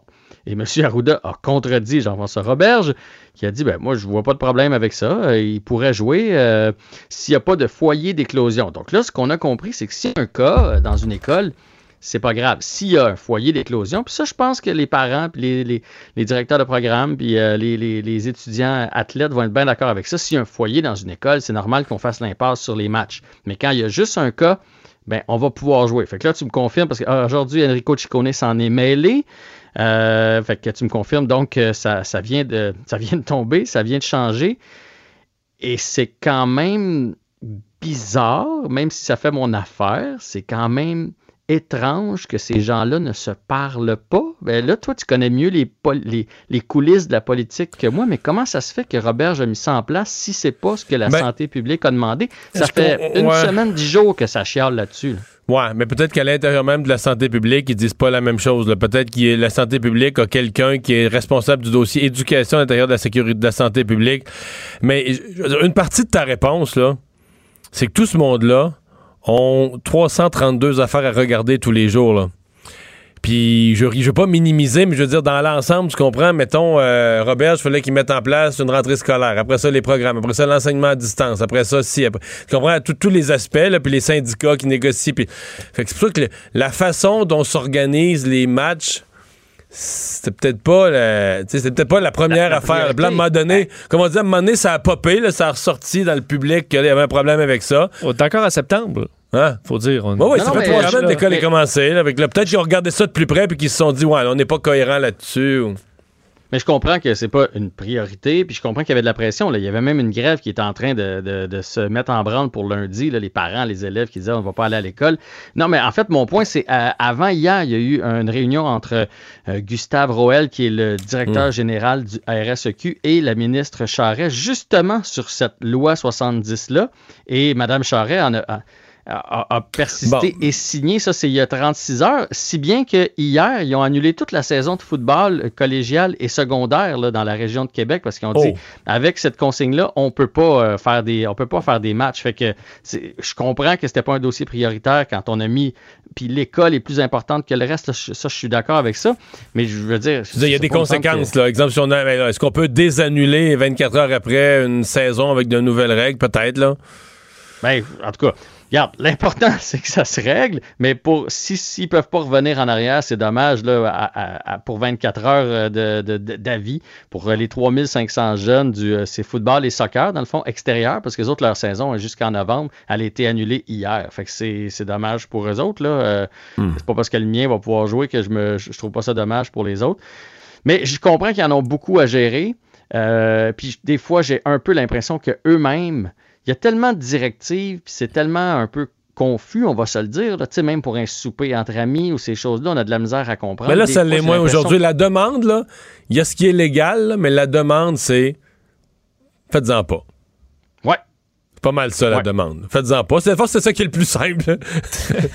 Puis honnêtement, je suis assez d'accord avec ça. là. on a vu des amis euh, tout l'été, on va se le dire. Là. Fait quand même que pour deux semaines, le temps que ça se calme un peu, parce que tu sais, ça monte les cas, là, puis c'est pas, c'est pas une bonne chose. Fait quand même qu'en fin de semaine, on se retrouverait. D'ailleurs, la majorité des gens ont dit quand on est tombé le 12 mars en, en- en confinement total que ça a fait du bien aux familles de se retrouver juste entre nous autres, écouter des séries, faire des petits repas, prendre des nouvelles des enfants, avoir du temps. Pourquoi on ferait pas ça là, pour le prochain 10 jours? Prendre Mm. vraiment du temps entre nous autres, puis sortir juste pour ce qu'on a vraiment besoin de faire. Je pense pas que c'est un si gros sacrifice que ça. Puis à la limite, là, ça peut juste faire du bien après une rentrée. le- tu sais, les devoirs, euh, tout, tout, est- tout a recommencé. là. Tout le monde s'adapte de prendre un, un 10 jours sans se promener à gauche puis à droite, aller voir mon oncle, ma tante, aller voir des amis. Il n'y a rien de bien ben dramatique à ça. Là. Puis que j'en vois pas un parler de sa liberté. Là. Ben, on, peut, on peut écouter Jean-François la finale de la Coupe Stanley tout seul, sans inviter les chums. Ben, pourquoi pas? Je, je veux dire, moi, c'est- moi, c'est ce que je fais. De toute façon, honnêtement, euh, tu sais, l'autre fois, je suis allé chez Mario écouter un match. C'est probablement le match que j'ai le moins regardé parce que là, on jase, on en manque des bouts, on Ah parle ouais, là, de tu peux plus analyser euh, savamment après, là. Pardon? Tu peux plus analyser savamment après, là. Mais pour vrai, moi, j'aime bien ça. Écoutez, ben, faut dire que c'est ça. Moi, à la maison, on est tous des fans de hockey. Fait que j'ai déjà euh, un petit groupe ici pour les pour l'écouter. Puis ceux qui aiment pas Mais- le hockey, ils aiment quand même les ailes de poulet. Mais là, Fait hier, que, euh, hier euh, disons que c'était inspiré, là, le jeu des- du Lightning, hein? Ben, écoute, moi, je, je- je vous pose la question. Moi, dans ma tête, la série est terminée. Ah oui? Euh, je pense que le Lightning est trop fort. Euh, on a vu la frustration du côté de Dallas. Quand tu réussis dans une finale de la Coupe Stanley à chasser le gardien de but comme on l'a fait, euh, je pense qu'à chaque match de Lightning, après ça, prennent les devants puis relâchent un peu. C'est la nature humaine. Puis là, Dallas revient. Puis là, on se dit, ouais, ils sont peut-être capables de revenir. Non, non, c'est juste parce que Tampa Bay lève le pied. Euh, je te dis pas que Dallas ne gagnera plus de partie, mais je pense que la série, c'est c'est- Mm. le Lightning qui va l'emporter. Puis c'est une Mais bonne chose. c'est- la meilleure équipe de la Ligue nationale de Ouais. hockey. Mais hier, c'est quand même, que je rien enlever. Je pense, je pense comme toi, quand même, mais je dis quand même que ce qui s'est passé hier, c'est un moment de grâce. C'est-à-dire avec Stamkos, qui est blessé, qui revient, qui compte le deuxième but, euh, qui s'assoit sur le banc, qui encourage les joueurs. Et puis, il y, y a quand même un danger. C'est-à-dire que quand tu vis le pic de l'émotion, mais à ta deuxième victoire dans un- une série de, de 4 de 7, là, tu comprends? Euh, Tu peux revenir, tu peux te convaincre toi-même que là, on l'a, là, tu sais, puis là, là, on les a, les Stars, puis euh, avoir un relâchement au match suivant, là, tu sais, donc, euh, puis tu sais, l'émotion dans une série, on s'entend que les Stars, ils ont été démolis dans celle-là, là, totalement, mais l'émotion, des fois, ça change de bord, ou le momentum, ou c'est pas... mais c'est la... Ouais, mais ils ont été démolis dans l'autre d'avant aussi. là. C'était 3-0 après 15 minutes de jeu dans le match numéro 2. Là. Après ça, euh, je sais qu'ils sont revenus puis ils ont fait 3-2, mais, mais quand tu joues au hockey, n'importe quelle avance est tellement difficile à, tenir. Euh, tu veux t'économiser, la majorité des gars sont blessés, puis là, tu oublies de faire les petits détails. Mais je pense que quand le Lightning, puis ça se peut qu'il y ait un relâchement au prochain match, mais quand le Lightning ouvre la machine, Hier, il y a eu des séquences, ça allait trop vite pour les joueurs de Dallas, particulièrement le, trio Pointe, Kucherov, Palat. Là, ils se passaient la rondelle en, en territoire offensif. Ça, ça avait juste pas de bon sens. Puis oui, il y a eu de la magie hier pour le Lightning, mais Dallas, là, ils ont eu de la magie tout au long des séries. Hein. Souviens-toi, le septième match. plus. Non, mais c'est vrai, le septième match contre Colorado, Ouais, je hein, sais, il avait perdu. Il avait presque perdu, là. hein. Il était éliminé. Finlandais qui n'avait pas joué de- des- des séries, il l'insère dans ce match-là. Il compte quatre buts, dont celui en prolongation, puis trois, genre, euh, dans les. euh, ils, ont- ils avaient compté, je pense, euh, trois buts dans les 15 dernières minutes. Euh, Udobin qui arrive de nulle part. Euh, le Henley là, qui a joué pour le Canadien une vingtaine de parties. Après ça, dans la ligne américaine, là, il, compte un but dans le premier match de cette série-là. Je veux dire, ils ont eu beaucoup de magie, puis là, on dirait que le sac est vide. là. Le, sac à, le sac à magie. Il n'y a plus de poudre de perlin-pimpin, ben, ben. Bon, et finalement, tu veux nous faire un rafale des nouvelles de tennis? Ouais, ben une couple de petites nouvelles en rafale pour les gens qui, euh, qui sont dans leur voiture ou à la maison qui suivent le sport. Euh, Raonic euh, euh, déclare forfait à Roland Garros. Euh, tout le monde, euh, les Canadiens, à part euh, Pospisil, ont un beau tirage, donc euh, tous des joueurs prenables. Celle qui a été la plus chanceuse, c'est Eugénie Bouchard. Elle est 168e raquette mondiale et euh, en première ronde, elle va affronter une Ukrainienne qui est 108e raquette. Donc ça aussi, c'est jouable. Ouais. C'est prenable. Et sinon, ben, nouvelle pour euh, Marc-André Fleury, euh, qui, qui, a toujours, qui c'est toujours un gentleman. Je ne sais pas si c'est le fond de sa pensée, mais aujourd'hui, euh, il est sorti de son silence et il a dit qu'il ne va pas demander à être échangé, qu'il est heureux à Vegas, qu'il s'y plaît et qu'il veut rester là-bas. Euh, je ne sais pas si c'est vrai, mais c'est un, c'est un gentleman et il dit toujours les bonnes choses, Marc-André Fleury, contrairement à son agent. Merci Jean-François. à demain. Mario Dumont et Vincent Dessureau. Inséparables comme les aiguilles d'une montre. Cube Radio. Alors Vincent, il y a François Legault qui semble quand même plus optimiste là, pour euh, ce qui attend euh, les CHSLD dans le cas de la, même si la deuxième vague amenait des cas dans les dans ces résidences. Oui, parce qu'on prend quand même l'optimisme dans la mesure où on a peut-être tendance à être pessimiste ces jours-ci en raison des cas qui augmentent. Euh, le premier ministre est en entrevue à TVA Nouvelle aujourd'hui et ben, alors qu'on a vu quand même le, le- le lourd portrait de, de la protectrice du citoyen sur les CHSLD, les cas qui montent, mais il demeure quand même confiant comme quoi présentement la situation n'a rien à voir avec la situation du printemps dernier euh, dans les résidences pour personnes âgées, c'est ce qu'il dit. Ils ont doit aussi, euh, bon, augmenter quand même le nombre d'infirmières, mais ça prend un minimum de trois ans pour former des infirmières. Donc actuellement, il y a des postes d'infirmières qui sont affichés depuis un an et demi, depuis qu'on est arrivé, mais qui ne sont pas comblés. Donc ça, faut accélérer la formation. Euh, et il demande l'intervention du fédéral. En fait, le fédéral, M. Trudeau nous dit, euh, parce qu'il a envoyé 1000 soldats pendant quelques mois, euh, sans le droit de venir imposer ses façons de faire, alors il est revenu sur la, évidemment le, le- le- le pouvoir euh, de, de- de la province versus au fédéral qui, qui a fait- qui a été critiqué à la suite de son discours du trône. Alors, euh, on sait que les gouvernements des provinces souhaitent davantage d'argent du fédéral, mais on juge que Justin Trudeau se donne trop de pouvoir pour le peu qu'il a donné pendant la pandémie.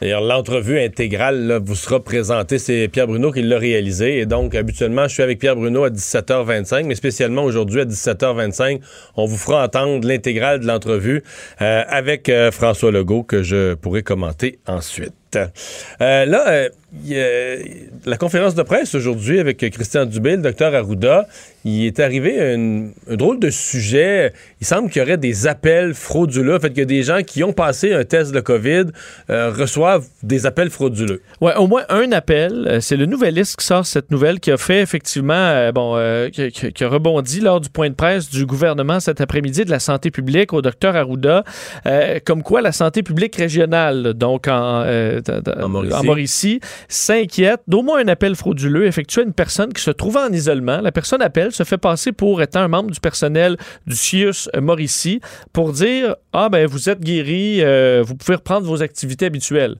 Alors, la personne, est-ce qu'elle va à la pêche en appelant tout le monde? Est-ce qu'elle a appelé une personne précise, sachant que cette personne-là est en isolement euh, en raison de, bon, après avoir contracté la COVID-19? L'appel est survenu le 15 septembre, mais là, on se questionne, est-ce que c'est un appel unique? Est-ce que quelqu'un a eu accès, c'est ce qui fait le plus peur, là, accès aux listes de suivi de la santé publique? Alors, on est en train de revérifier tout ça, s'assurer qu'il n'y a pas eu de, de fuite d'aucune Mais on façon. fait quand même un certain appel quoi, à la prudence? Oui, en disant, entre autres, parce que la personne a, entre autres, commenté les médicaments contre la COVID. On dit ça, la santé publique ne fait jamais ça. La santé publique ne va pas aussi appeler pour vous dire, ben... euh, tu repartez, là, vos 6 et 14 jours, euh, vous suivez votre, votre, euh, euh, vo- votre période de confinement et vous le respectez. D'ailleurs, M. Arruda a réagi disant avoir été informé de la situation, que c'est une arnaque et que c'est clair que ça ne devient pas de la santé publique.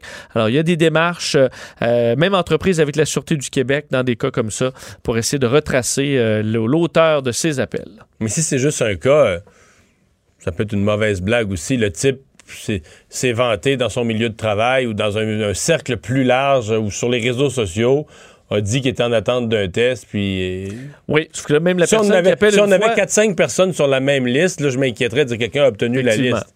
Mais là, Ça semble pas être euh, des centaines de personnes, mais au moins, on veut s'assurer que Non, non. ça se reproduise pas. je comprends qu'on soit prudent. Euh, vaste opération de sécurité routière sur l'autoroute 20. Oui, il y a beaucoup d'automobilistes aujourd'hui, Mario, entre euh, Rimouski et Longueuil, qui se sont fait donner des contraventions, euh, comme on a rarement vu sur l'autoroute 20. 400 contraventions euh, ont été euh, remises dans les dernières heures. Vaste pour de opération. la vitesse ou- Oui, en grande majorité, la vitesse, c'est, enfin, on dit les principales causes de collision majeure. Donc, vitesse, 397 contraventions euh, distribuées. Là-dessus, 352 pour excès de vitesse. faut dire que, et ça, je, critique souvent ça, on donne beaucoup d'excès de vitesse parce que c'est ça qui est le plus facile à prendre. là. Surveiller des comportements, euh, c'est pas mal plus dur. des gens qui, ouais. qui qui collent au cul, euh, des vitesses, euh, tu, tu stationnes là, puis tu t'es prends. C'est un peu ce qu'on a fait aujourd'hui, alors qu'il y en a quand même eu un grand nombre. 11 cellulaires au volant, euh, non-port de la sécurité, euh, de la ceinture de sécurité euh, également. Deux automobilistes Mais est-ce qu'il y a une raison, un jeudi comme ça, euh, sur la- l'autoroute 20? Pourquoi l'autoroute, pourquoi le jour? On pas. donne pas la, la raison. Euh, semble qu'on a peut-être vu euh, une augmentation. On l'avait dit après la pandémie, après le, confinement qu'on avait, qu'on s'inquiétait de certaines personnes qui allaient trop vite sur les routes. On a voulu donner un coup. Euh, la Sûreté du Québec n'a pas encore donné tous les détails, mais on a pogné des gens à 180 km/h. Permis de conduire également qui avait été qui a été suspendu sur le champ pour ces gens-là. Et toujours dans la sécurité routière, mais cette fois à Gatineau, la police de Gatineau qui disait aujourd'hui avoir arrêté une personne deux fois en 15 minutes pour euh, le cellulaire au volant. Euh, ça coûte cher. Mais là, il rappelait quelqu'un, il rappelait sa, sa femme pour lui dire Ouais, mais là, j'ai perdu, j'ai perdu X points. Ben, peut-être. C'est à 8h52, le conducteur a intercepté une première fois au boulevard des Allumettières. Euh, constat de 489 plus 5 points d'inaptitude.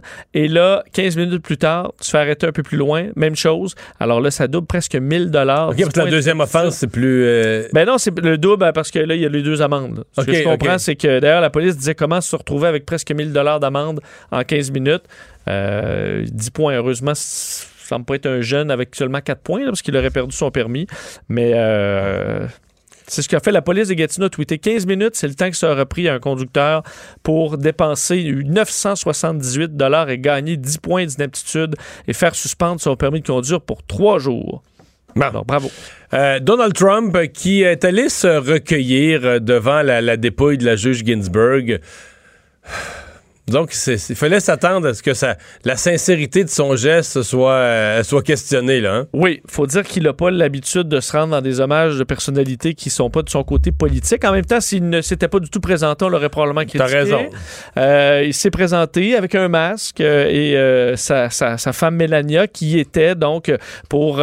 Bon, euh, prendre un moment de silence euh, devant le, le- le- corps de la cour euh, de, de- de cette juge progressiste de la Cour suprême, Ruth Bader Ginsburg, qui est décédée la semaine dernière.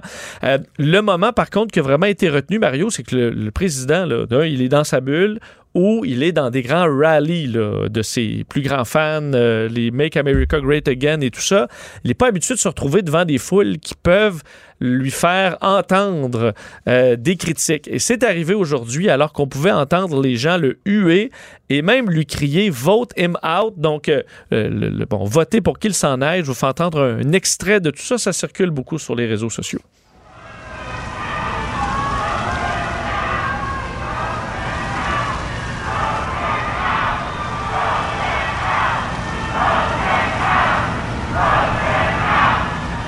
Alors pendant ce temps-là, on voit le président euh, impassible, Stoïque, qui va ensuite euh, reprendre son, euh, son chemin. Ça a quand même fait euh, jaser la, la porte-parole de la Maison-Blanche euh, qui a qualifié euh, ce- ce- cette réaction de la foule de consternante et d'irrespectueuse euh, envers le président. Mais pour vrai, c'était pas chic. Mais c'est parce que le président a tellement polarisé. Mais c'était pas chic de la part de la foule parce que tu fais quand même le dindon devant une dépouille. Là. Je veux dire. euh, Oui, est-ce que on, on sait que la juge aurait fait comme dernière volonté euh, qu'on ne la remplace pas de avant l'élection, ce que Donald Non, Trump s'est empressé de ne pas respecter? Donc, qu'est-ce qui est le plus euh, euh, Peut-être que la juge Ginsburg aurait été la première à crier aussi, là, rendu là.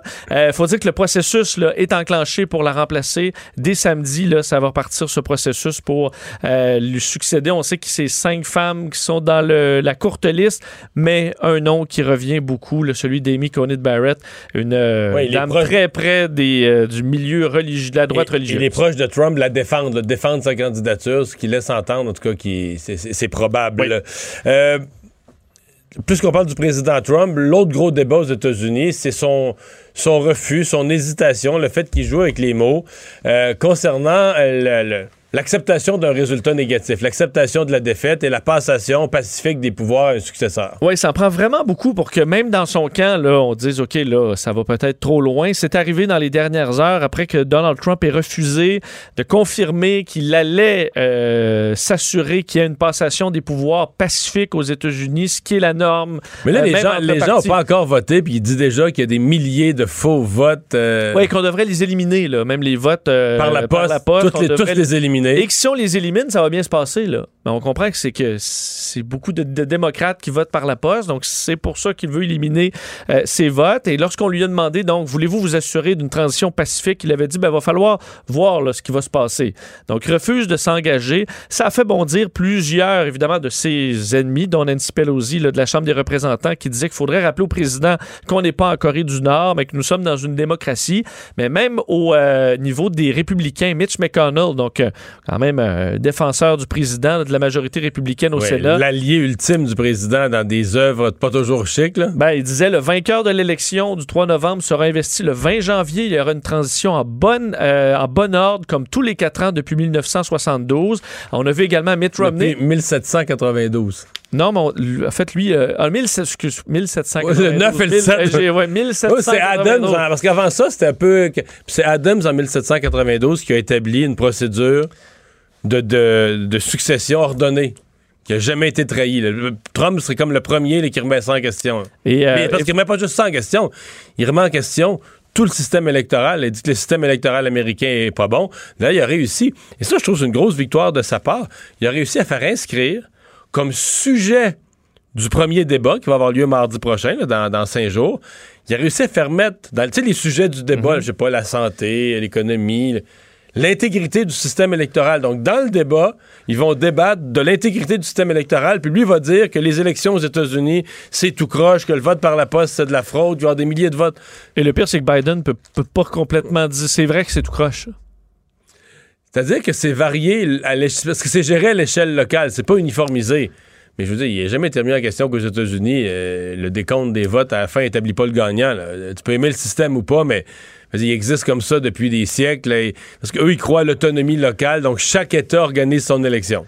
Oui, pour le meilleur et pour le pire. Effectivement, avec Al Gore, ça avait fait tout un. Sauf que Al Gore, justement, avait accepté à un moment donné d'arrêter de lâcher prise parce que euh, alors qu'il aurait pu, euh, il aurait pu, il avait les arguments pour pouvoir dire qu'il avait gagné. Mais dit ben, il faut s'assurer d'une transition douce. D'ailleurs, il faut se rappeler que entre George W. Bush, ça avait mené une certaine amitié entre les deux, entre Bush et Obama. Bush avait même écrit une lettre à Obama secrète pour le président suivant, donc une transition à laquelle on est habitué. Mitt Romney, lui, un autre républicain, mais beaucoup moins proche de, de, de, Trump, euh, lui aussi s'inquiétait de la situation à la suite de la déclaration du président. Et du côté de Joe Biden, ben lui euh, disait euh, dans quel pays nous vivons là. Je plaisante à peine, mais euh, je veux dire dans quel pays sommes-nous rendus là quand on dit des choses irrationnelles? Semblait, semblait ne plus savoir quoi dire Joe Biden face à tout ça. Euh, parlons de cette femme, cette Québécoise de, Saint-Hubert, euh, accusée maintenant aux États-Unis. Euh, il y a son avocate qui a accepté de parler aux médias, dit que sa cliente serait dépassée par les événements. Oui, ça, on peut le comprendre. Ben ouais. Tu te retrouves arrêté dans En fait, la question, c'est oui, tu es dépassé par les événements, mais tu t'attendais à quoi? tout à fait raison. C'est son euh, avocate, Fonda Kubiak, qui a parlé donc aux médias dans les dernières heures, disant que les derniers jours ont été un peu fous pour sa cliente, Pascal Ferrier, euh, qui est euh, accusée, une femme de 53 ans de Longueuil, accusée d'avoir fait parvenir une enveloppe contenant de la ricine à l'attention de Trump. Il y avait encore des opérations aujourd'hui policières à Longueuil, la québécoise, qui donc serait dépassée par les événements. C'est ce que son avocate raconte. elle qui est détenue présentement à Buffalo, dans l'État de New York, et, bon, elle est accusée de menaces envers le président des États-Unis. Ça peut lui valoir 5 ans de prison, mais elle pourrait être transférée à Washington, D.C. On pourrait lui ajouter euh, d'autres accusations parce qu'évidemment, c'était pas juste une menace. Il, y avait de il y avait un produit poison dans la lettre. Alors, pourrait faire face à des accusations plus graves.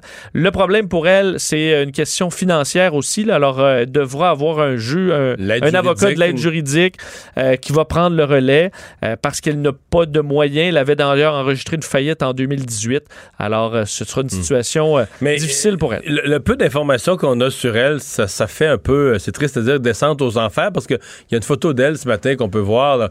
le jour où elle a été, c'était une Française originellement, puis elle a été acceptée évidemment citoyenne canadienne. En 2015. Dans, une cérémonie où elle est habillée propre, elle est bien coiffée, elle est souriante, elle a l'air en bonne forme.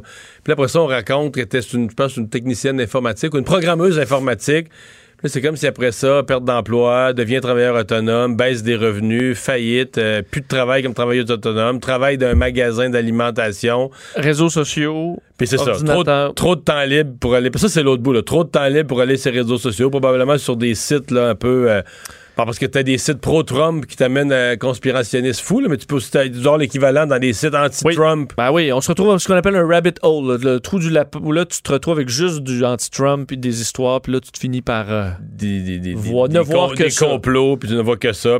Alors, fait que tu finis par faire des folies en étant convaincu que tu as raison, en étant convaincu que c'est c'est la chose raisonnable à faire. Probablement même que si tu annonces que tu vas les faire sur des sites de malades comme ça, ils vont te féliciter, ils vont t'encourager. Il n'y a personne qui va dire Hey, attends un peu. Là. Fait que. C'est un rappel, par contre, de où tout ça, ça peut aller. Des gens en détresse, il y en a beaucoup ces jours-ci, des gens qui ont perdu leur emploi, euh, des gens qui peuvent avoir des soucis financiers, puis des gens qui se retrouvent beaucoup sur Internet, qui peuvent se radicaliser. Ça montre jusqu'où ça peut aller, ou des gens peuvent passer à l'acte. Je prêche pour ma paroisse parce que c'est ma conjointe, mais cette semaine, mardi, à deux filles le matin, ils ont fait une émission avec Christian Page sur euh, le, la, tendance complotiste, mais plus du point de vue humain, comment ça s'installe. Et ils avaient, au niveau recherchiste, bravo, Kevin Dubé, un gars de Trois-Rivières, qui a vécu pendant huit ans. Et là, il raconte, il est sorti de ça complètement depuis deux, trois ans, mais pendant huit ans, tout son temps libre, il s'en allait devant son ordi, puis il regardait, était convaincu que, mettons, les deux tours du World Trade Center, c'était un complot, c'était des hologrammes. Euh, l'homme était jamais... Ça fait tous les complots que t'as entendus. Mais c'est-à-dire qu'il ils les ont tous pognés un par un. là. D'un, il était amené à l'autre. Parce qu'une fois que tu dans des sites de ça, là, on avec l'homme était pu aller sur la Lune, puis tout ça. Puis aujourd'hui, il parle de ça avec un mélange de sourire en coin parce qu'il voit bien que c'est fou. Puis un peu de découragement en disant, ben quand même, pendant huit ans, moi, j'ai... J'ai perdu beaucoup de temps. J'ai perdu beaucoup de temps, pu puis j'ai écrit ça, de savoir euh, utile. Oui, puis j'ai fait un fou de moi dans le sens que je racontais ça à ma famille, puis j'achalais mes voisins, puis j'achalais les gens autour de moi, essayer de les convaincre de conneries, puis en tout ça. qu'ils étaient des moutons. Oui. euh, Mais il a passé pas, pas, pas six mois, huit ans. Huit ans où c'est temps libre, sa source, ses sources d'informations, écoutait plus les nouvelles. Mais je serais curieux de savoir, je les, je les réécouterai parce que Ah ouais, je tu serais vas- curieux de tu vas savoir adorer l'émission. À partir de quand ça rebascule? Deux affaires. À un moment donné, sur des sites, là, il s'est mis, il disait des gens, il a, il regardé des, espèces de conférenciers preachers qui sont très forts dans les sites de fausses nouvelles. À un moment donné, ça y paraissait exagéré. Quelqu'un disait que l'expérience humaine sur Terre, là, c'était l'expérience informatique de quelqu'un. Puis là, il s'est mis à dire wow. Là, tu sais, c'était comme si, c'est comme si on était dans le jeu civilisation, nous autres. Ouais, on ouais. était dans le jeu de quelqu'un, là, tu sais, la, la vie humaine. Là. Là, il y a comme. euh, Là, il a comme s'est mis à réfléchir. Et là, il dit qu'il a écouté Christian Page raconter. Parce que je pense que Christian Page parle de, de- de mythes et complots, mais il, Lui-même, il croit pas à mais non, il rien croit, de ça. il croit pas au complot. Oui. Il croit pas au complot, mais il, il explique avec beaucoup de compétences comment les complots s'installent dans la tête des gens, là, comment les gens en viennent à croire. Et lui, il s'est dit, il s'est reconnu, là. On a dit, ouais, tu commences par, ensuite tu te mets à lire, ensuite tu penses que si, ensuite tu penses que ça, puis tu penses que les autres. puis s'est- T'exclus naturellement toutes les ressources. c'est comme s'il s'est vu, c'est comme s'il a vu le film de lui-même qui déboule l'escalier. Il s'est vu dans le propos de Christian Page. Non, mais c'est exactement le processus. Puis il s'est comme mis à s'analyser, puis voir tout ce qu'il croit, puis là, aller vérifier un peu des faits. Puis, à de la minute, tu commences à vérifier des faits, puis tu crois un petit peu des sources, n'importe quelle source sérieuse. Est-ce qu'à un moment donné, tu tapes des complots, tous les complots, ou Terre plate? La manée, tu vas juste t'appeler, au lieu de Flat Earth, là, Flat Earth debunk. tu sais, défaire le mythe. Et là, tu vas retomber dans des sources mais qui t'amènent complètement à l'inverse. Puis là, quand tu te mets à retomber dans, de ce bord-là, ben là, à un moment donné, tout, tout s'effondre. Oui. Ta, ta pensée à l'arrière. Mais il faut que tu fasses ce pas-là. Ouais. Et, euh, Mais c'est une, une émission fascinante parce que là, t'as as à table Christian Page, genre un spécialiste de tous les complots de la Terre qui les a tous étudiés, puis comment les gens sont venus à les probablement cru à bien ben des affaires d'OVNI à une certaine époque. Puis à un moment donné, tu te dis, OK, ben non. est un ex. Mais ça, moi, honnêtement, j'avais jamais entendu une entrevue avec quelqu'un qui, qui se décrit comme un ex-complotiste, puis pas, euh, pas un peu, là. Un, solide 8 ans, là. Il peut t'en parler, puis de comment il vivait, puis... Et euh, une, psy- une- psychologue, je pense, qui est quand même intéressante, parce que c'est pas... euh, je veux dire, elle, elle, pour elle, pour une psychologue professionnelle, il n'y a pas d'étonnement au fait que dans une période d'angoisse comme on vit présentement, ça ouvre toute grande la porte au complot. Je veux dire, les gens veulent croire quelque chose. et c'est toujours, c'est toujours la volonté de trouver une explication simple. Il t'arrive de quoi de vraiment, vraiment, vraiment, vraiment compliqué. Là. Puis même le gouvernement, puis les médecins, puis les experts en ont plein les bras à essayer. Tu sais, le virus, il est nouveau. Qu'est-ce qu'il y a? Quelqu'un arrive à côté, là, avec une explication, là, 1 plus 1 égale 2, moi je le sais. Toutes les réponses. Voilà. C'est tentant. Et là, au lieu de devenir quelqu'un qui, tu on n'a pas de- sur lequel on n'a pas, on n'a pas de contrôle présentement, on se sent impuissant, là, tu dis soit un soldat de la vérité. Ou là, tu as l'impression que tu, ben, ça devient beaucoup plus grisant. Ouais. Mario Dumont, un vent d'air frais. Pas étonnant que la politique soit sa deuxième nature. Vous écoutez Mario Dumont et Vincent Dessureau. Alors, euh, c'est. euh, je vous l'explique, je le comprends même pas. Je vais vous dire ce que je sais. Hier, grève, euh, ça faisait un bout de temps là, que ça traînait, qu'il y avait un mandat de grève. Donc, grève au, au grand entrepôt euh, Jean Coutu. Jean Coutu qui, qui appartient maintenant à Métro là, depuis la transaction, euh, sur la rive sud de Montréal. Euh, ce matin, les employés se présentent et là, c'est plus la grève, c'est un lockout qui est décrété par l'employeur. Audrey Benoît est présidente du syndicat des travailleurs et travailleuses de l'entrepôt pharmacie Jean Coutu, affilié à la CSN. Bonjour. Bonjour. Bon, D'abord, pourquoi vous euh, pourquoi vous vouliez faire la grève initialement? Qu'est-ce qui qu'est-ce qui marche pas? Alors, en fait, ce qui arrive, c'est que depuis un, depuis un bon moment, là, comme vous l'avez dit, on a notre mandat de grève. Euh, dès la première journée de négociation qu'on a eue, l'employeur a fait la demande d'un conciliateur. Euh, et depuis ce temps-là, l'employeur se cache derrière le conciliateur, si je peux me permettre l'expression, au sens où est-ce qu'à plusieurs reprises, on a demandé à l'employeur de négocier face à face et de vraiment euh, s'expliquer nos, nos demandes respectives. Mais là, malheureusement, il continue de jouer dans la, même, euh, la même game, si je peux me permettre. est-ce qu'il vous demande des est-ce qu'il vous demande des concessions salariales? On n'est pas du tout, du tout dans le salarial. Là. On est seulement sur le normatif en ce moment. Le salarial n'a même pas été voté par nos membres.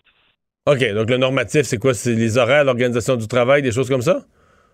Euh, exactement. On parle d'horaire de travail, on parle de, de on parle de sous-traitance, on parle aussi de, de, tout ce qui est euh, formation, parce qu'on a beaucoup de formations qui doivent être données à nos membres. On a des gens qui ont énormément d'ancienneté et très peu de, de formation, ce qui pour nous n'est pas n'est pas n'est pas euh, n'est pas correct, parce qu'on s'entend que ces gens-là sont, sont encarcanés dans un poste de travail, puis ils peuvent pas se promener, ils peuvent pas aller dans d'autres secteurs de travail, ce qui est pas agréable pour eux, mais pas du tout.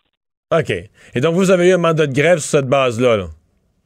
Ben, nous, on a eu un mandat de grève sur la base que ce qu'il faut comprendre, c'est que le contrat de travail qu'on a, qu'on a actuellement, parce que ben, qui est échu depuis le, 31 décembre dernier, euh, ce mandat de grève, euh, ce mandat de grève-là, il est, il est sur le fait que euh, le, contrat de travail qu'on a date depuis 2012. Le contrat de travail était à ce moment-là a été signé lorsque les infrastructures étaient à Longueuil. La réalité a énormément changé. Comme vous le, le savez, on est déménagé à Varennes, on est rendu dans un entrepôt qui est très automatisé, tout ça, qui n'est pas du tout la même réalité. Puis on a eu, on a eu, on a eu on a fait face, c'est-à-dire à beaucoup de changements, autant au niveau de nos tâches de travail à tous les jours qu'au niveau de la réalité. Donc, on s'entend qu'on avait un, gros travail à faire sur notre projet de convention collective. Là, pourquoi que on a un projet qui est quand même ambitieux, certes, mais c'est des changements qui sont nécessaires parce que c'est plus du tout la même réalité. On parle d'un entrepôt où est-ce que le trois quarts des choses étaient faites manuellement, même plus. La seule chose qu'il y avait d'automatisé, c'est un convoyeur qui euh, charriait nos boîtes carrément à un entrepôt où est-ce que les, produits sont euh, carrément manipulés par une machine qui nous importe les, les, produits directement et tout. Fait que la réalité est pas du tout la même. Les produits, euh, tu sais, la, façon de travailler n'est pas du tout la même. Est-ce qu'il y a eu beaucoup de mises à pied par l'automatisation? Non, aucunement. Même qu'en fait, on a eu un accroissement de notre équipe. Lorsqu'on oh, est en chanceux, parce que souvent, quand on rentre de la technologie comme ça, c'est des mises à pied, là. Oui, exactement ça. On est très chanceux, puis on est, on s'est jamais caché de ça. Écoutez, quand on était en Longueuil, on était 350 membres. Maintenant, on est rendu à 680. Donc, on a eu une très, très grosse. Mais il y a le marché aussi. Tu sais, le marché, malheureusement, le pharmaceutique, on s'entend, ça entraîne parfois des personnes malades, c'est pas ce qu'on souhaite, mais le pharmaceutique ne cesse d'augmenter. Tout ce qui est hmm. médicaments, tout ça, ça ne cesse d'augmenter. Fait que c'est sûr que veut, veut pas, il y a une plus grande demande, donc ça prend plus de monde. Donc, hier, vous avez fait une journée de grève, et là, ce matin, vous vous présentez euh, au travail et c'est lockout. Exactement. L'employeur vous met en lockout. Oui. Comment vous comprenez ça? En fait, c'est une très, très grande surprise parce que je vous dirais que hier soir, l'employeur a tenté de, poser des clôtures, chose à laquelle on s'est un peu opposé, puis on comprenait pas pourquoi il faisait ça. On a même communiqué avec lui, avec le, procureur patronal, qui lui nous a informé, après avoir parlé à son équipe, comme de quoi qu'il n'y aurait pas de lockout, tout ça, les clôtures, c'était seulement qu'une mesure préventive, puis que finalement, ils ne mettraient même pas les clôtures. Donc, les clôtures n'ont pas été posées. Euh, en plus de ça, nous, on avait été très clair que c'était un 24 heures. Euh, finalement, ce matin, les, les, chauffeurs se sont heurtés à une porte euh, fermée, se sont même fait dire par des gardes de sécurité de, sortir du terrain. Donc euh, là, on, on, on essuie un appel du, vice-président de l'entrepôt pour m'aviser comme de quoi que finalement on était en lockout. On s'entend hier, l'employeur... Qui vous explique comment? Qui vous explique comment à vous? Ben, nous, il nous l'explique pas. Il nous a simplement dit que c'était un lockout puis que c'était hmm. son plan de contingence qu'il mettait en place. Oui, c'est ça, parce que le groupe Métro dit, on se fond, dit, je, résume, mais on se fie plus vraiment à nos employés. On est inquiet qu'ils nous pètent une grève n'importe quand. Nous, on a des médicaments à, on doit s'assurer qu'ils sont approvisionnés, euh, nos, pharmacies partout dans le Québec. Donc, euh, on met en place un plan de contingence. Mais c'est quand même ironique quand on y pense, parce que le fait qu'on vous dit, on a dit à l'employeur clairement qu'on rentrait, nos membres étaient là hier, ce matin, c'est-à-dire euh, en uniforme pour rentrer pour justement approvisionner leur pharmacie. Mais aujourd'hui, on arrive à la porte et justement, on se fait dire, ben non, hmm. c'est pas maintenant que ça se passe, on se met en cadre. Donc, ils jouent un peu un double discours, si je peux me permettre, parce que nos chauffeurs ce matin, euh, s'ils les avaient laissés rentrer, ben à partir de 6 heures, ils partaient sur la route, puis les pharmacies allaient recevoir leurs commandes. Hmm. Est-ce que, euh, est que, vous craignez un lockout de, de six mois, un an? Ça dure longtemps, des fois, un lockout, hein? ça peut durer longtemps. Nous, ce qu'on veut, c'est négocier le plus rapidement possible. On s'entend avoir un bon contrat de travail le plus rapidement possible. C'est tout ce qu'on demande. Au, niveau, salarial, quelqu'un quelqu'un m'a dit sont les sont parmi les plus gâtés de l'industrie, c'est vrai? Non, je dirais pas que c'est vrai. De un, euh, comme je vous ai dit, le salarial en ce moment, on n'est pas on n'est pas du tout là. Euh, puis on est les plus gâtés, je vous dirais que parmi les plus parmi les mieux traités, non, même pas? Ben non, parce que je voudrais qu'on est très comparable, peut-être au niveau de, on est très comparable à ce qui se fait, Mais par contre, l'échelle salariale est mieux, ça oui, il faut l'admettre. Mais comme je vous ai dit, on n'est vraiment pas là. On est pas Mais là, l'échelle salariale, je vous, demande, le- je vous demande le salaire, vous me dites non, vous, vous me dites l'échelle salariale, oui, mais là, l'échelle salariale, c'est pas... pas les- je me suis peut-être mal exprimé, là, mais ce que je veux dire, c'est la, la, la, la longue, ben, voyons, comment je pourrais vous dire ça, la façon d'accéder, le, le, le, le- on, on accède plus rapidement au salaire. OK, je comprends, c'est que ça monte plus vite dans l'échelle. Ah oui, oui, je comprends, je comprends, je comprends. Les échelons, les échelons montent plus vite, là. Je comprends très et bien. voilà, c'est échelon, c'est ça le mot. Parfait. Mais, euh, mais vous êtes au total, là, vous n'êtes pas, vous êtes pas surpayé par rapport à la moyenne de ce qu'il fait dans des entrepôts du même genre.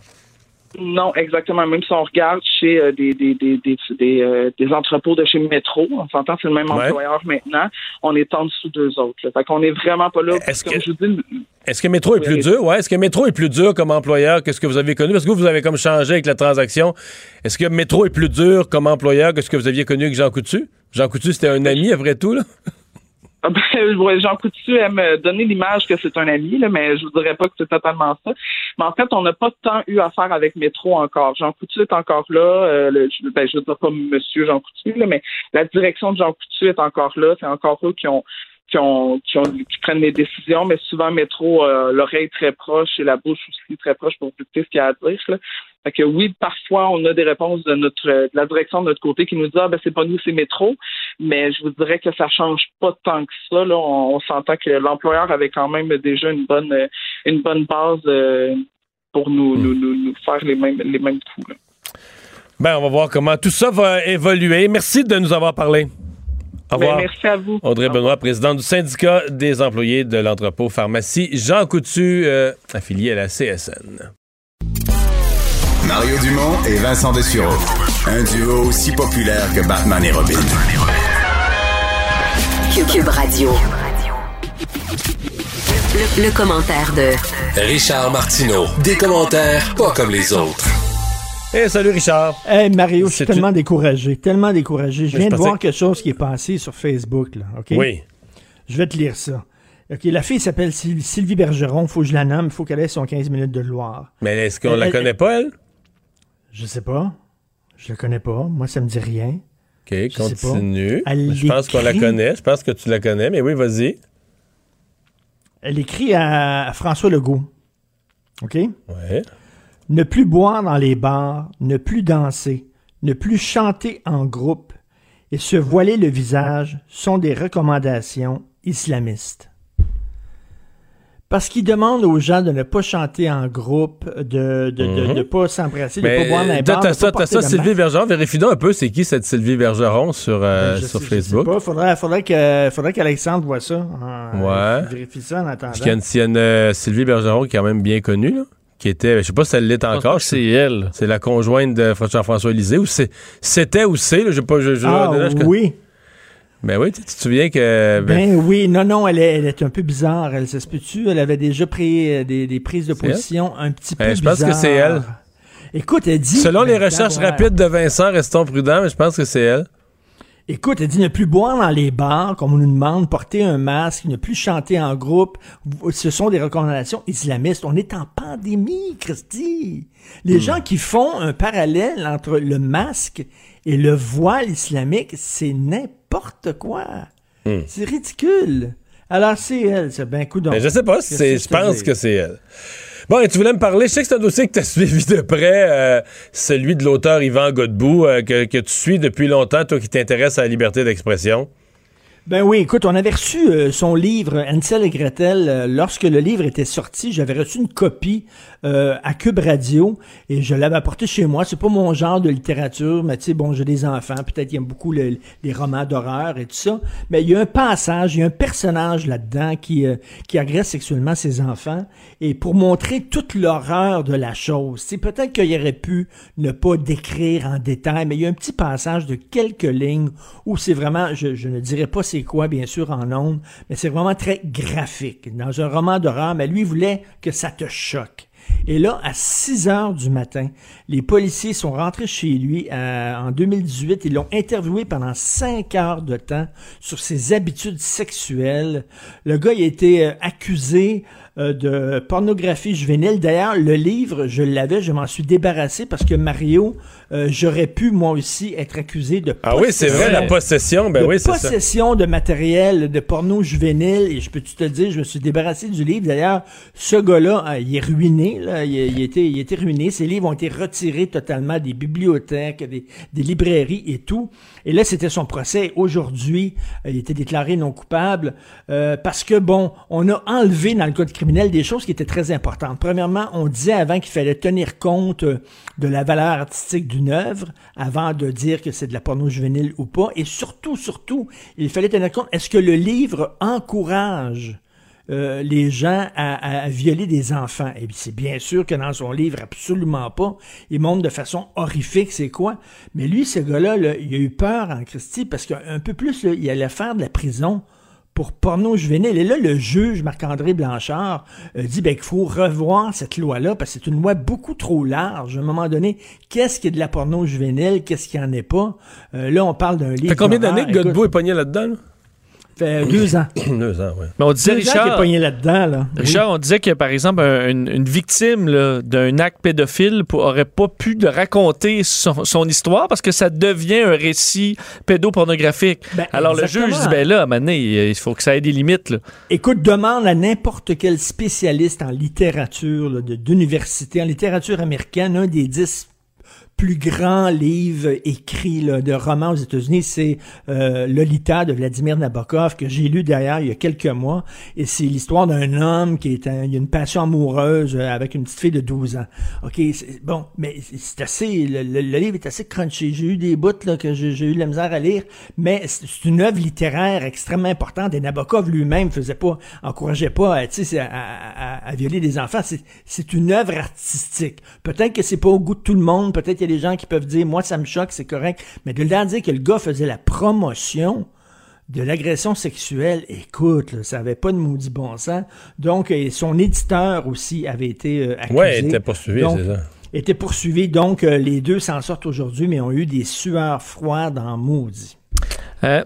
Richard, hier, les Canadiens se sont assis devant leur téléviseur pour écouter une rare adresse à la nation du premier ministre. Est-ce que tu as été, est-ce que tu as fait de même d'un? Est-ce que tu as été convaincu? Oui, oui, oui, oui. Non, Parce que c'est je- solennel, là, quand même, une je- adresse à la oui. nation? Je ne veux pas faire de la flagornerie parce que je parle à Mario, mais Mario a eu la meilleure formule pour décrire ça. Il dit, attends une minute, là. Réquisitionner les zones euh, pan-canadiennes pour te dire de te laver les mains. C'est- tellement, c'est tellement ça. J'étais jaloux de Mario. Je disais, ah, crime, ça, cette phrase-là, c'est la France que j'aurais voulu utiliser. C'est ça. Elle appelle à la nation, là. Tu sais, ça, c'est extrêmement urgent, là. Là, tu, tu vois, là, t'as même un, sentiment là, de devoir de citoyen, là. Le premier ministre me parle aujourd'hui et euh, je me suis assis devant la télévision chez moi, puis on a regardé ça, puis OK, oui, il faut faire attention, on est en pandémie, il faut se laver les mains. That's it? That's it. Mais répète ça tous les jours. Ouais. C'est quoi l'appel à la Mais en nation? même, temps, en me- même temps, on comprend qu'il utilisait la pandémie pour faire une adresse à la nation pour un problème, on va dire, euh, d'extrême urgence, là, mais qu'il y avait aussi comme but, dans, à travers ça, il y avait aussi comme but de passer son message, parce que dans la deuxième, une fois fini de parler de la pandémie, il a tout répété ses promesses qui étaient dans le discours inaugural. Mais moi, ce qui me choque. un, un deux pour un, tant qu'elle était à TV, Oui. un deux pour un. Un number two for two. Mais écoute, ce qui m'a, ce qui m'a vraiment choqué, c'est qu'il sort la pandémie pour faire peur au monde, pour dire, regardez, il y a une pandémie, un virus, puis il faut vraiment se mettre de l'argent puis dépenser pour vous protéger. Et là, après ça, ben, on sent fort bien que ce gars-là est en train de s'acheter son élection avec l'argent public. C'est clair et net, là. Faut vraiment être naïf pour pas le voir. Et là, il utilise la pandémie pour nous faire peur, pour après ça dire, regardez, il faut ouvrir les vannes all the way. Euh, aucune rigueur, faut on dépensera ce qu'on, ce qu'il faudra dépenser. Et là, euh, il commence à dire, il commence à flatter toute sa, sa clientèle, toutes ses clientèles, les vieux, les handicapés, les femmes, etc., les autochtones, un après l'autre, et tout ça. Il s'achète des élections avec notre argent public en prétextant lutter contre la pandémie. C'est ça que je trouve d'un cynisme éhonté. Vraiment. Ouais. Euh, tu veux aussi nous parler de, du magazine Rolling Stone euh, qui est toujours euh, qui garde toujours à, à jour sa liste des meilleurs disques de tous les temps. Les 500 meilleurs disques de tous les temps de Rolling Stone Magazine, je vous parle de ça parce que moi, j'aime ça lorsque, bon, on a tous des listes à nos meilleurs films, nos 10 meilleurs films, nos 10 meilleurs disques, tout ça. Et mais j'aime ça, mais j'adore ça, ces listes-là, parce qu'à un moment donné, mettons, je suis assis autour de mon feu, puis j'ai mon, j'ai mon JBL, tu sais, mon, mon speaker, tu sais, qui est. Ben Puis là, avec mon cellulaire, j'ai, Cube Musique, évidemment. Et puis là, tu tu dis, ah, des listes d'affaires. Des fois, tu penses pas, on dirait, t'oublies des groupes ou t'oublies des, des Oui. bonnes affaires que Ou, ou t'écoutais tu l'as pas, ou tu, ou tu, tu sais pas c'est quoi ce disque-là, tu l'as jamais écouté. Ben tu ouais. vas, on va voir, on va me faire j'adore ces palmarès-là de toutes sortes. J'adore ça, mais sauf qu'il faut juger une œuvre d'art selon des critères artistiques et culturels. Avant, en 2012, parce que c'est la liste des 500 meilleurs disques, les disques ont été le plus, de plus d'influence, OK? Avant, en 2012, le premier disque, c'était Sgt. Pepper's Lonely Hearts, la band des Beatles. Écoute, s'il y a un disque qui a changé la musique, non seulement changé la musique, changer la culture, et on pourrait quasiment dire changer le monde avec un disque. Ça a changé, ça a donné un oomph à une jeunesse et tout ça. C'est un disque qui a eu des... Encore aujourd'hui, euh, chez, les jeunes, les orchestres, il y a une influence de ce disque-là. Là, on l'a enlevé, et le premier, c'est Marvin Gaye, What's Going On? Ben, c'est un disque de soul, de rhythm and blues, qui est écrit par Marvin Gaye. On connaît tous la tune euh, What's Going On. Et c'était une tune très, tu sais, les années, c'est écrit en 71, ok? Euh, euh, Bob Kennedy venait de se faire tuer, Martin Luther King, il y avait des émeutes raciales et tout ça. C'est certain qu'il y a un écho à aujourd'hui. Tu sens Black Lives Matter, tu sens bon, mais ça, ils ont mis ce disque-là en première position en disant c'est le disque qui a le plus influencé, le plus changé le monde de la musique. C'est pas vrai. C'est pas vrai, c'est pas vrai. C'est un excellent disque. C'est un super bon disque. Ça a pas changé. Le disque qui a changé le monde de la musique, c'est Sgt. Peppers. Mais là, parce que c'est Black Lives Matter, parce qu'on veut être à la mode, parce que. Mais tu vois, dans ce compte-là, j'aurais dit que c'est Little Richard. Ben, mais hein?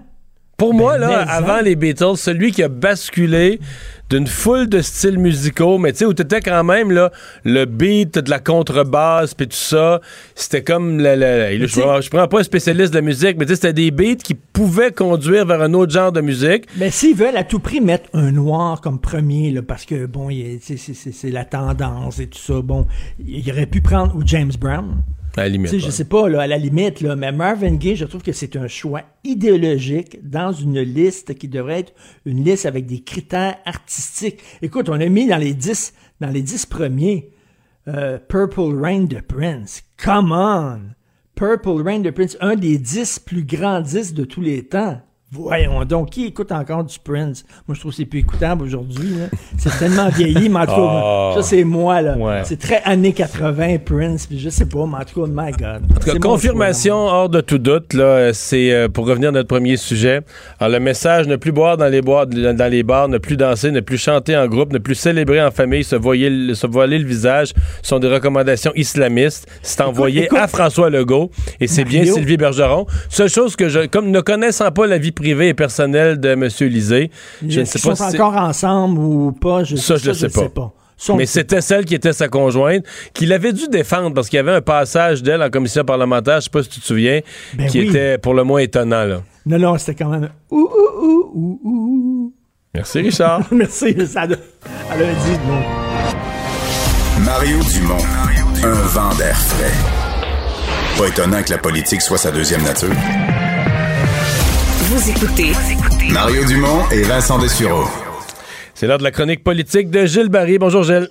Bonjour Mario. Alors, Bonjour attentivement suivi le contenu de ce discours du trône. Impressionné?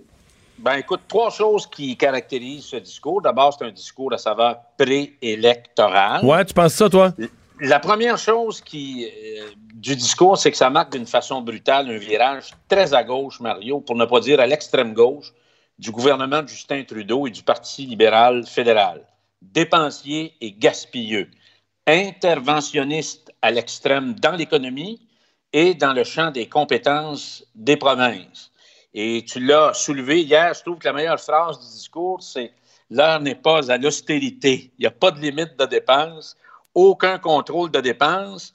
Et comme c'est devenu un gouvernement très à gauche, naturellement, il n'y a rien sur les revenus. Ouais, mais c'est presque Alors- dangereux. C'est presque dangereux ce langage-là, Gilles, parce que est-ce que Mettons que toi, tu mets en place des. Tu sais pas, t'arrives dans un gouvernement, il y a beaucoup de problèmes sociaux, puis tu mets en place quelques problèmes sociaux pour régler, je sais pas moi, la DPJ, des problèmes sociaux divers. là.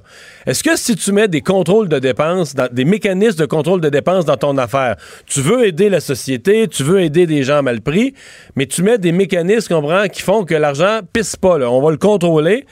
Est-ce que ça devient de l'austérité? Est-ce que toute forme de gestion, est-ce que. Tu sais, c'est comme si. T'as deux choix, là. Soit que tu dépenses sans compter, sinon c'est l'austérité. Il me semble mais- qu'il doit y avoir quelque et- part un juste ben- milieu dans tout ça. Ben, c'est parce qu'il n'y a pas eu de mise à jour économique. On n'annonce rien. Puis hier, j'écoutais le président du Conseil du Trésor fédéral. Il avait l'air d'un gars aussi dépensier que les autres. Moi, pour avoir été à l'école de Jacques Léonard, c'était thèse, antithèse. Il faut qu'il y ait un minimum de paramètres. On ne sait pas s'il va y avoir un budget. Il n'y aura probablement pas de budget cette année. Puis il va en avoir un peut-être l'année prochaine, au printemps, et peut-être à l'été prochain. Alors là, on ne se force pas bien, bien, Mario. Ça prend quand même un minimum. Et là, on, parle de dépenses qui sont parties vers le haut, comme ça pas de bon sens, et j'y reviendrai tantôt. Alors, on, on, euh, je reviens au point 2, qui est très important. Puis probablement, c'est une véritable déclaration de guerre dans les champs de compétences des provinces. Et c'est en ligne droite, Mario, parce que moi, je l'ai vécu dans les années du deuxième gouvernement Lévesque, en ligne droite avec la doctrine de son père, doctrine fédérale de Pierre Trudeau, c'est-à-dire d'envahir Le champ social. le- envahir les champs de responsabilité des provinces. Et moi, je trouve que là, il a vraiment dépassé son père. Alors, là, naturellement, on a mangé une dizaine de tapes à la gueule hier, les Québécois, avec quand ils prononçaient dans le discours du trône CHSLD, c'est très propre comme appellation au Québec. Alors là, c'est clair qu'ils veulent rentrer de là-dedans avec des normes nationales.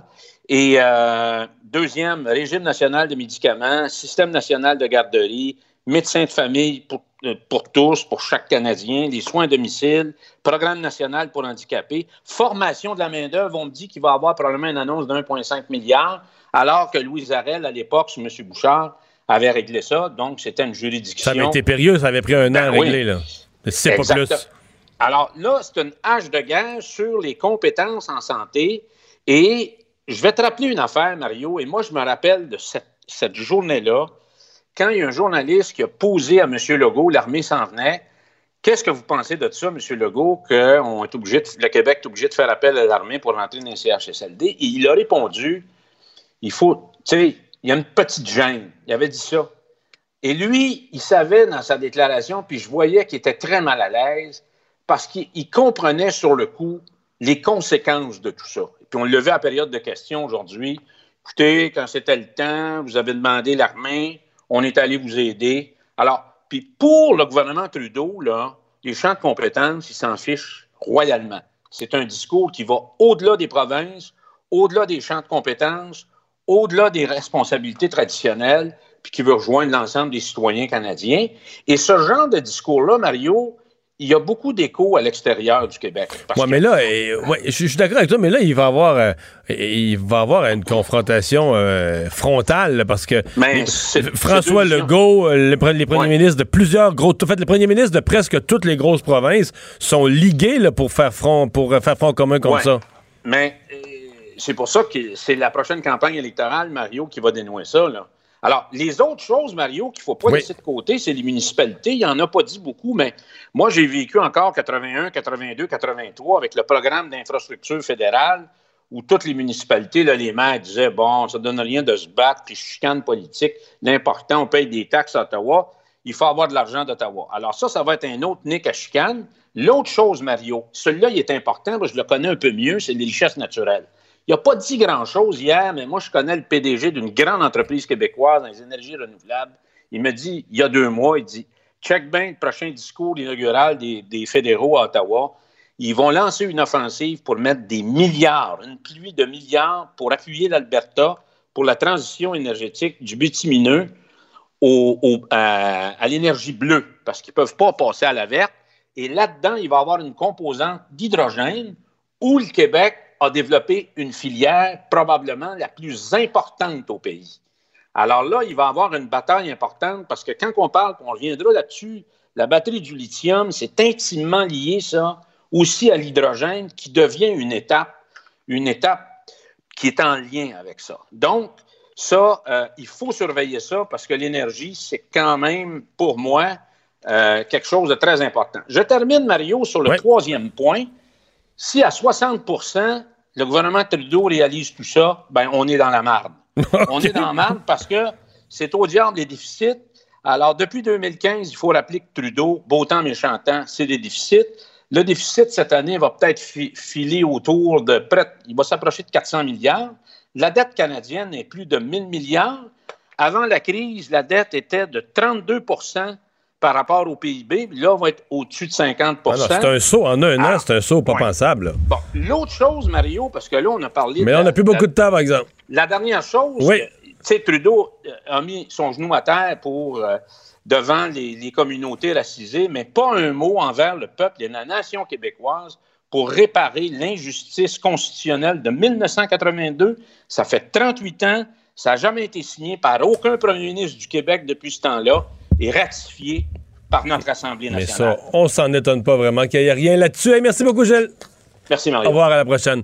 Euh, donc, je vous rappelle, euh, dans quelques instants après la pause, entrevue intégrale qu'on vous présente. C'est Pierre Bruno qui a, avec comme invité, François Legault, le premier ministre du Québec. Mario Dumont et Vincent Dessureau. Des propos crédibles, avec des fois un brin de sarcasme. Ben, quand les nouvelles sont moins crédibles. Mario Dumont et Vincent Dessureau. Cube Radio. Alors, on reçoit le premier ministre, M. François Legault, que l'on rejoint à Montréal, à sa résidence. Euh, Monsieur Legault, bonjour. Bonjour, M. Bruno. Juste préciser que vous êtes en isolement préventif à la suite de votre rencontre avec le chef conservateur la semaine dernière, qui a, lui, été euh, diagnostiqué COVID-19. Quel est votre état à vous, là? Ben, moi, je vais très bien. D'abord, j'ai eu un test euh, négatif, donc euh, par précaution, euh, je l'ai rencontré lundi de la semaine dernière, donc je me suis mis en isolement jusqu'à lundi prochain, mais j'ai aucun symptôme et tout va bien pour l'instant. Aujourd'hui, M. Legault, véritablement, on va tomber dans le vif du sujet. Les CHSLD, c'est encore une source d'inquiétude incroyable. Les constats sont durs. Au moment où on rentre dans cette deuxième vague, M. Trudeau disait hier, il faut que ça change et ça va changer. Mais quand? La protectrice du citoyen nous dit aujourd'hui qu'il y a eu tellement de laxisme de la part des gouvernements qui se sont succédés à Québec. Il faut que ça change. Et aujourd'hui, on est sidéré d'apprendre, M. Legault, qu'il y a encore du mouvement de personnel. Expliquez-nous, est-ce qu'on a appris de la première vague? Oui. D'abord, euh, je veux être bien clair, là, euh, dans les CHSLD, on a ajouté 7000 euh, personnes. On a ajouté des directives, puis une personne responsable par CHSLD. Donc, au, actuellement, là, on a un peu plus que 200 personnes infectées dans les CHSLD. C'est beaucoup moins que les 6000 ou 8000 qu'on avait le printemps dernier. Le problème est plus dans la communauté, donc dans les maisons. Je veux quand même vous entendre sur les CHSLD votre ministre responsable des aînés, Mme Blais, dans une entrevue à Radio-Canada, dit aujourd'hui, et je la cite, Le pouvoir, c'est celui que le premier ministre nous donne. C'est lui qui décide des orientations et ce qu'il veut faire avec son gouvernement. Je sais que j'ai eu, j'ai perdu la bataille dans les CHSLD. Elle dit, j'ai tout essayé, mais c'est une bataille. Si je dois en prendre la responsabilité, je la prends totalement. Mais je pense que je devrais la partager avec le premier ministre et le docteur Arruda. Euh, c'est un constat qui est dur, monsieur le premier ministre, aujourd'hui, sur l'état de la perception qu'on avait du contrôle de la situation dans les CHSLD. D'abord, commençons par euh, Marguerite Blais. Il faut comprendre que Marguerite est responsable des CHSLD, mais les CHSLD se rapportent au président des centres intégrés de santé et services sociaux, donc les six, puis les six se rapportent au ministre de la Santé. Donc, soyons clairs, là, c'est comme une euh, responsabilité euh, partagée. Euh, donc, je comprends, là, Marguerite aurait voulu que les CHSLD peut-être se rapportent directement à elle et non pas au CIS, mais pour toutes sortes de raisons, on pense que c'est pas une bonne raison. Marguerite Blais, est-elle encore et sera-t-elle encore votre ministre des Aînés et vous gardez la confiance en la ministre? Absolument. Il n'y a pas personne qui a plus de cœur puis plus euh, de passion pour aider les aînés que Marguerite Blais. Maintenant, je comprends sa frustration. Euh, parfois, elle aimerait ça avoir de l'autorité sur les PDG des CIS et des CIUS pour changer les choses plus rapidement dans les CHSLD. C'est une grosse structure qu'on a héritée euh, des libéraux. Maintenant, on est en train de l'adapter puis de remettre une personne responsable et imputable dans chaque CHSLD. C'est ce que demandait Marguerite depuis longtemps. Présentement, la situation est encore telle qu'il y a des risques incroyables dans les CHSLD présentement. 861 cas de mouvement de personnel encore constatés. Une situation qui fait craindre le pire dans les CHSLD. Vous y avez fait allusion vous-même. En date du 22 septembre, on est rendu dans les RPA et dans les CHSLD à une hausse constante du nombre de cas. Qu'est-ce que vous faites pour protéger nos aînés qui, dans un rapport très accablant, faut-il le rappeler, là, dans deux cas, là, Aaron et euh, Sainte-Dorothée-Laval, ont vécu des atrocités? Bon, D'abord, la situation n'a rien à voir avec le printemps. Au printemps dernier, on avait 6 à 8 000 résidents qui étaient infectés. Là, on a un peu plus que 200.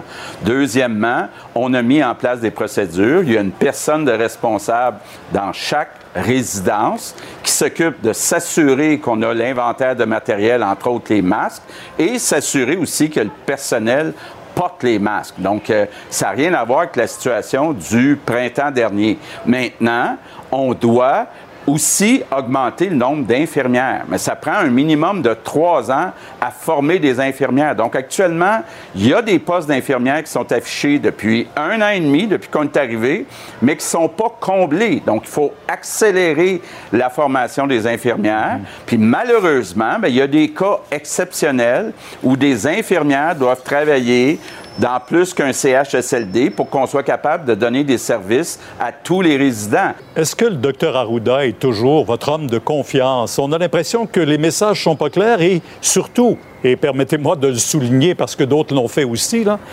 le politique et la santé publique, il y a comme euh, un, un, mélange de plus en plus inquiétant. Est-ce que le docteur Arruda est toujours votre homme de confiance d'abord? Oui, moi je pense que c'est important, la santé publique, d'émettre des avis, mais c'est aux politiques, à moi et au ministre, de prendre les décisions. Bon, ce qui est arrivé cette semaine, euh, on a été très clair. Le problème qu'on vit depuis quelques semaines, c'est dans les maisons. Donc, on peut bien avoir des zones de toutes sortes de couleurs, puis regarder tous les chiffres dans chacune des régions du Québec. Il reste que le problème principal, c'est qu'il y a de la transmission qui se passe dans les maisons. Vous voulez pas mettre le Québec sur pause ou une région sur pause. Euh, vous avez même dit souhaiter que les écoles, on puisse au moins les garder jusqu'au mois de décembre. Qu'en est-il, par exemple, quand il y a des éclosions et de plus en plus d'écoles, pourquoi on ne fait pas les tests directement dans les écoles plutôt que de déplacer, puis d'inquiéter les parents, puis être obligé d'aller se mettre en file pour des tests? Ça serait pas plus simple de faire dire, on fait ça dans l'école, puis on aura tout de suite les résultats? Bon.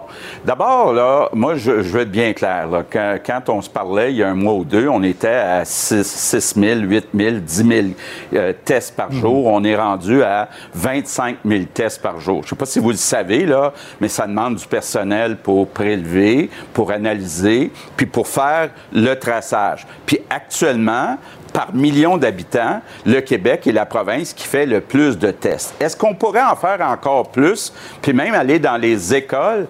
On n'exclut pas ça, mais il faut juste à un moment donné s'ajuster. Au printemps, on avait des gros problèmes dans la grande région de Montréal. Là, on a un problème où il y a beaucoup de cas dans beaucoup de régions au Québec. Donc, toutes les équipes de dépistage sont à l'œuvre, puis on essaie, on, pas on essaie, là, on ajoute des personnes, on forme des personnes, mais il faut comprendre là, que surtout pour le prélèvement, euh, ça demande du personnel un peu spécialisé, puis là, ça amène le problème de ce qui se passe dans nos hôpitaux. Jusqu'à présent, c'est encore totalement sous contrôle. On est passé d'à peu près une centaine de cas à 180 cas. Mais moi, j'ai une inquiétude que dans les prochaines semaines, on augmente à 300, 400, 500 cas dans les hôpitaux, que là, il nous manque d'infirmières, puis qu'on soit obligé de reporter des chirurgies. Et c'est pour ça que je dis aux Québécois, s'il vous plaît, faites attention au contact dans les maisons. Je veux revenir sur euh, maintenant l'intervention euh, d'hier du premier ministre fédéral sur, vous avez dit, empiètement dans des champs de juridiction provinciale et euh, le discours du trône n'était pas encore totalement lu du côté d'Ottawa, que vous dénonciez pour le Québec le peu de souci, l'insouciance à l'endroit des priorités du Québec. Est-ce que j'aimerais vous entendre préciser votre pensée là-dessus? Oui. Bon, vous avez entendu comme moi M. Trudeau dire on va changer les choses dans les CHSLD, dans les établissements de soins euh, de longue durée. On va mettre Tout le monde est d'accord là-dessus, là, M. Legault. Euh, attendez une minute, là. Attendez une minute. Euh, d'abord, rappelons ce qui s'est passé au printemps. Il nous manquait 10 000 employés dans les CHSLD. C'est ajouté un autre 10 000 employés qui étaient en maladie ou en prévention. Donc, on, il nous manquait 20 000 employés dans nos CHSLD. Les Québécois, avec le site Je contribue, ils ont été 21 000 à venir travailler dans nos CHSLD. On a formé ou on est en train de former 10 000 préposés. Puis là, M. Trudeau nous dit, parce qu'il a envoyé 1000 soldats pendant quelques mois, il se sent le droit de venir imposer des façons de faire. Au moment où on se parle, M. Legault, euh, on compte 582 nouveaux cas de COVID-19 au Québec. 34% euh, dans la région de Montréal euh, au cours des 24 dernières heures. Euh, ça commence à être inquiétant. Vraiment, la courbe ne descend pas et n'est pas aplatie non plus. Oui, effectivement. On a euh, beaucoup de cas. Pour l'instant, moins euh, de décès puis d'hospitalisation, mais il y a un risque dans deux semaines, trois semaines, on, se retrouve avec une augmentation des hospitalisations et des décès. Donc, c'est très important de stabiliser puis idéalement réduire le nombre de nouveaux cas. Puis encore une fois, ça se passe dans les maisons. Donc, je demande la collaboration de tous les Québécois, le moins de contacts possible. Merci beaucoup, M. Legault. Bonne journée et. Euh, Merci, M. Bruno. Au revoir. Bonne journée. Alors voilà, Vincent. Donc, dans un instant, je dis à tout le monde, là, euh, nous, on n'est pas en pause à Cube Radio. Euh, le bulletin TVA Nouvelle est en pause. Au retour, je commenterai tout ça avec Pierre. Mais il est pic quand on lui parle de Justin Trudeau. Hein? oui, hein? oui, on sent, je pense que ça l'a irrité le bout qui disait. parce que c'est vrai que M. Trudeau, pour avoir écouté tous ses points de presse, le 1000 soldats, puis on va être là pour le Québec. c'est comme s'il sauvé les CHSLD. C'est vrai que c'est tout le monde a apprécié cet apport de main-d'œuvre à un moment critique. En même temps, comment dire, c'est-à-dire, on paye pour ça. Là. Je veux dire, le Québec paye 23% euh, des impôts au Canada. Je veux dire, l'armée est là. Et ils n'avaient pas, faut dire, à ce moment-là, mieux à faire. On n'a pas mis ben, en danger le Canada. Plutôt que de faire des entraînements de ceci ou de cela, ils sont venus aider où ce qu'on avait le plus besoin, comme c'est le cas dans les inondations. Ben, quand, je sais pas, quand il y a des inondations au Manitoba ou d'autres besoins, les feux de forêt dans, mm. le, nord de l'Alberta, les Québécois, on chiale pas parce que l'armée est envoyée pour euh, dépanner du monde mal pris. Est-ce qu'on a à remercier à genoux à l'infini M. Trudeau Et pour surtout lui donner le droit de dire, ah ben là, tu peux envahir, changer les règles constitutionnelles, envahir les compétences du Québec, devenir responsable du dossier de la santé plutôt que les provinces parce que tu as envoyé 1000 soldats. Euh. Est-ce que, parce que M. Trudeau est questionné puis euh, par Pierre Bruno, c'est, je pense que c'est, il a bien fait de le faire, mais ça montre pas une certaine usure dans une longue crise que là, c'est est-ce que Mme Blais, c'est toujours la femme de la situation? Est-ce que M. Arruda, c'est toujours l'homme de la situation? Ça, ça, montre que dans certains personnages clés de la crise, il y a, une usure. Il y a une, une usure. Ben, puis là, tu nommes ces deux-là parce qu'ils sont encore là. Le troisième personnage, c'est la ministre de la Santé, Danielle McCann, ben, même plus en poste. Et, tu as raison, parce que probablement, euh, pas de pandémie, Danielle McCann est toujours en poste. Elle a été vue comme une assez bonne ministre de la Santé jusque-là, mais ce sont, sont, des crises importantes. Sauf que dans le cas du docteur Arruda, il y a quand même quelque chose euh, qui s'est développé. Euh, c'est la communication. Là. Il, a, il a parti au départ, prenait beaucoup de place dans les points de presse. Souviens-toi des points de presse au début, là, où des fois il reprenait le premier ministre ou en rajoute. Il y a comme une règle. Quand un ministre parle, si le premier ministre veut rajouter un, complément d'information, une explication, une, image pour parler au monde, c'est bien correct. Quand le premier ministre parle, tu peux pas après avoir des fonctionnaires, des ministres, des députés, puis tout un chacun qui dit Ouais, là, le premier ministre a dit ça. Mais Pour préciser le point du premier ministre, je dirais. ouais, c'est fini, là. Le premier ministre a parlé, là, à moins qu'un journaliste demande un complément d'information, un chiffre, une donnée supplémentaire, tu comprends? Et ça, c'est. Et dans le cas de Marguerite Blais, ben là, c'est c'est carrément. Euh, l'entrevue qu'elle a donnée, c'est quasiment. quasiment un accro. À, la solidarité ministérielle. Donc, euh, c'est pour ça que ça. Ça, hmm. ça Monsieur, Est-ce que dans sa tête, à M. Legault, il l'a défendu. Il l'a il l'a Mais défendu. en arrière, âprement. Ben là, en arrière, c'est dans la règle de la politique. Là. Dire, un Parce que là, si tu penses à si tous les ministres se mettent à faire ça. Mettons, le ministre de l'Agriculture, il n'a pas eu ses budgets pour défendre un programme. Plutôt que de l'assumer lui-même, là, il dit Ah, ben moi, là, je l'aurais fait en tabarouette, ce programme-là. là, mais le premier ministre et le ministre des Finances m'ont pas donné l'argent. Si tout le monde se met à fonctionner de même, là, ça va être beau dans un gouvernement. Imagine-tu le bordel? Fait que voilà. Donc, euh, c'est l'entrevue qu'a donnée M. Legault. Donc, il a défendu Marguerite Blais. Ouais, je vous invite à aller voir cette entrevue avec euh, le premier ministre Legault sur notre site tvanouvelle.ca parce que je pense que vous allez comprendre que c'est 25 minutes d'entrevue qu'on a fait ce matin avec le premier ministre. On vous en a passé l'essentiel là. Mais il y a des bouts euh, assez intéressants également sur la relation entre M. Trudeau et euh, cet esprit souverainiste qui sort dans, dans ses propos aussi, on peut comprendre. Mario Dumont, que je joins à Cube Radio. Mario, D'abord et avant tout, là, je pense que M. Legault avait eu le temps de se calmer un peu après avoir lu cet article concernant Marguerite Blais, qui Ouais. euh, vraiment là, en avait, euh, a- était prête à prendre la responsabilité, mais elle dit que c'est une responsabilité que tout le monde doit partager. Je pense que François Legault, euh, bon, probablement qu'il y a un côté où il est choqué. Il y a sûrement autour de lui des gens choqués. Je pense que dans le cas de François Legault, il est aussi un peu attristé par ça, parce que je pense qu'au fond, euh, euh, quand il a recruté Marguerite Blais, ben, il aime bien Marguerite Blais. Euh, je pense que M. Legault apprécie qu'il y ait une voix dans son conseil des ministres qui... Personne ne remet en cause que Marguerite Blais défend avec passion les aînés. Euh, mais il y a une forme, de la part de Marguerite Blais, je le mot est gros, je vais l'utiliser quand même, il y a une petite forme de trahison là-dedans. là. Le, principe de la responsabilité ministérielle, tu vas en entrevue, t'es es ministre de quelque chose, même si c'est un peu injuste, l'histoire est pleine, pleine, pleine de ministres qui ont pris le coup, comme on dit, qui ont avalé à gorgée de café, même si ça goûtait mauvais, parce que tu mets pas ton chef dans l'embarras, tu mets pas ton parti dans l'embarras. C'est toi qui es ministre, même si c'est le président du Conseil du Trésor qui t'a dit non, même si c'est le premier ministre qui a pas voulu, tu dis pas ça, t'assumes, tu dis on va faire mieux, tu dis on travaille fort, tu dis on a fait de notre mieux, mais là, de, de- de renverser ce qui a pas marché, de le faire déverser sur le premier ministre, ça, ça peut pas être apprécié là, pour Mme Blais. Ça va créer une zone de tension, euh, certainement dans le Conseil des ministres. Le premier ministre qui lui accorde toujours sa confiance, tout, tout comme il le fait également pour le docteur Arruda. Euh, le docteur Arruda, et, et pour M. Legault, il n'y a pas de problème à ce que le politique et euh, la santé publique soient toujours euh, mêlés.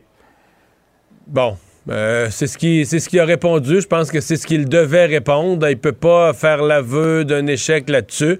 Mais moi, Pierre, je m'étonnerais pas s'il y avait quand même des changements là. Malgré ce qui euh, ce qui vous a répondu, euh, soyons attentifs à la façon dont les conférences de presse. euh, moi, je serais pas surpris qu'on on fera pas ça d'un coup de jarnac, là. mais je serais pas surpris qu'on établisse de la distance entre le politique euh, et le docteur Arruda. Euh, je serais pas surpris qu'on réserve le docteur Arruda pour certains types de communication plus scientifiques. Il, il est vu là, comme ayant créé de la confusion dans les messages de société à ce point-ci. là. Ouais. Euh, Monsieur Legault, dans l'entrevue, nous parle avec sa relation avec M. Trudeau. Il dit quand il y a deux patrons, il y a un patron de trop. C'est ce qu'il dit exactement parce que M. Trudeau veut avoir une ingérence, en tout cas, ou un mot à dire sur les CHSLD de demain et tout. Euh, les premiers ministres semblent cependant euh, ensemble, unanimes dans leur discours à l'endroit de M. Trudeau. Ouais, mais j'ai quand même senti là-dessus, euh, M. Legault à pic, là. Euh, vous l'avez questionné, ben, je te dis que ça rebondit, ça rebondit vite, puis ça rebondit sec. Euh, je pense qu'il a été piqué par cette... euh, Je le comprends un peu, piqué par cette notion que parce que des soldats de l'armée canadienne, mais je veux dire, on les paye, là, on paye notre part des impôts au Canada, que des soldats soient... Tu sais, quand des soldats sont allés aider pour les feux de forêt dans le nord de l'Alberta, les Québécois n'ont pas crié au scandale. Donc là, le Québec était en grand besoin. Les soldats pour lesquels on paye sont venus. Et là, le fait que M. Trudeau dise, ben, parce que des soldats sont allés, maintenant, le fédéral aurait le droit euh, de s'ingérer dans les compétences des provinces, euh, sur la santé, etc. Euh, J'ai senti, donc, je sais pas quel genre de discussion les premiers ministres des provinces, il y a comme une, il y a comme une espèce de coalition des premiers ministres des provinces, mais j'ai senti que s'ils ont tous le même ton que M. Legault, s'ils sont tous aussi à pic que M. Legault, ça va brasser entre le fédéral Ça et les va. provinces tout à l'heure. là. Mario, demain, 10h sur LCN, on vous écoute. Au revoir. Au revoir. Cube Radio.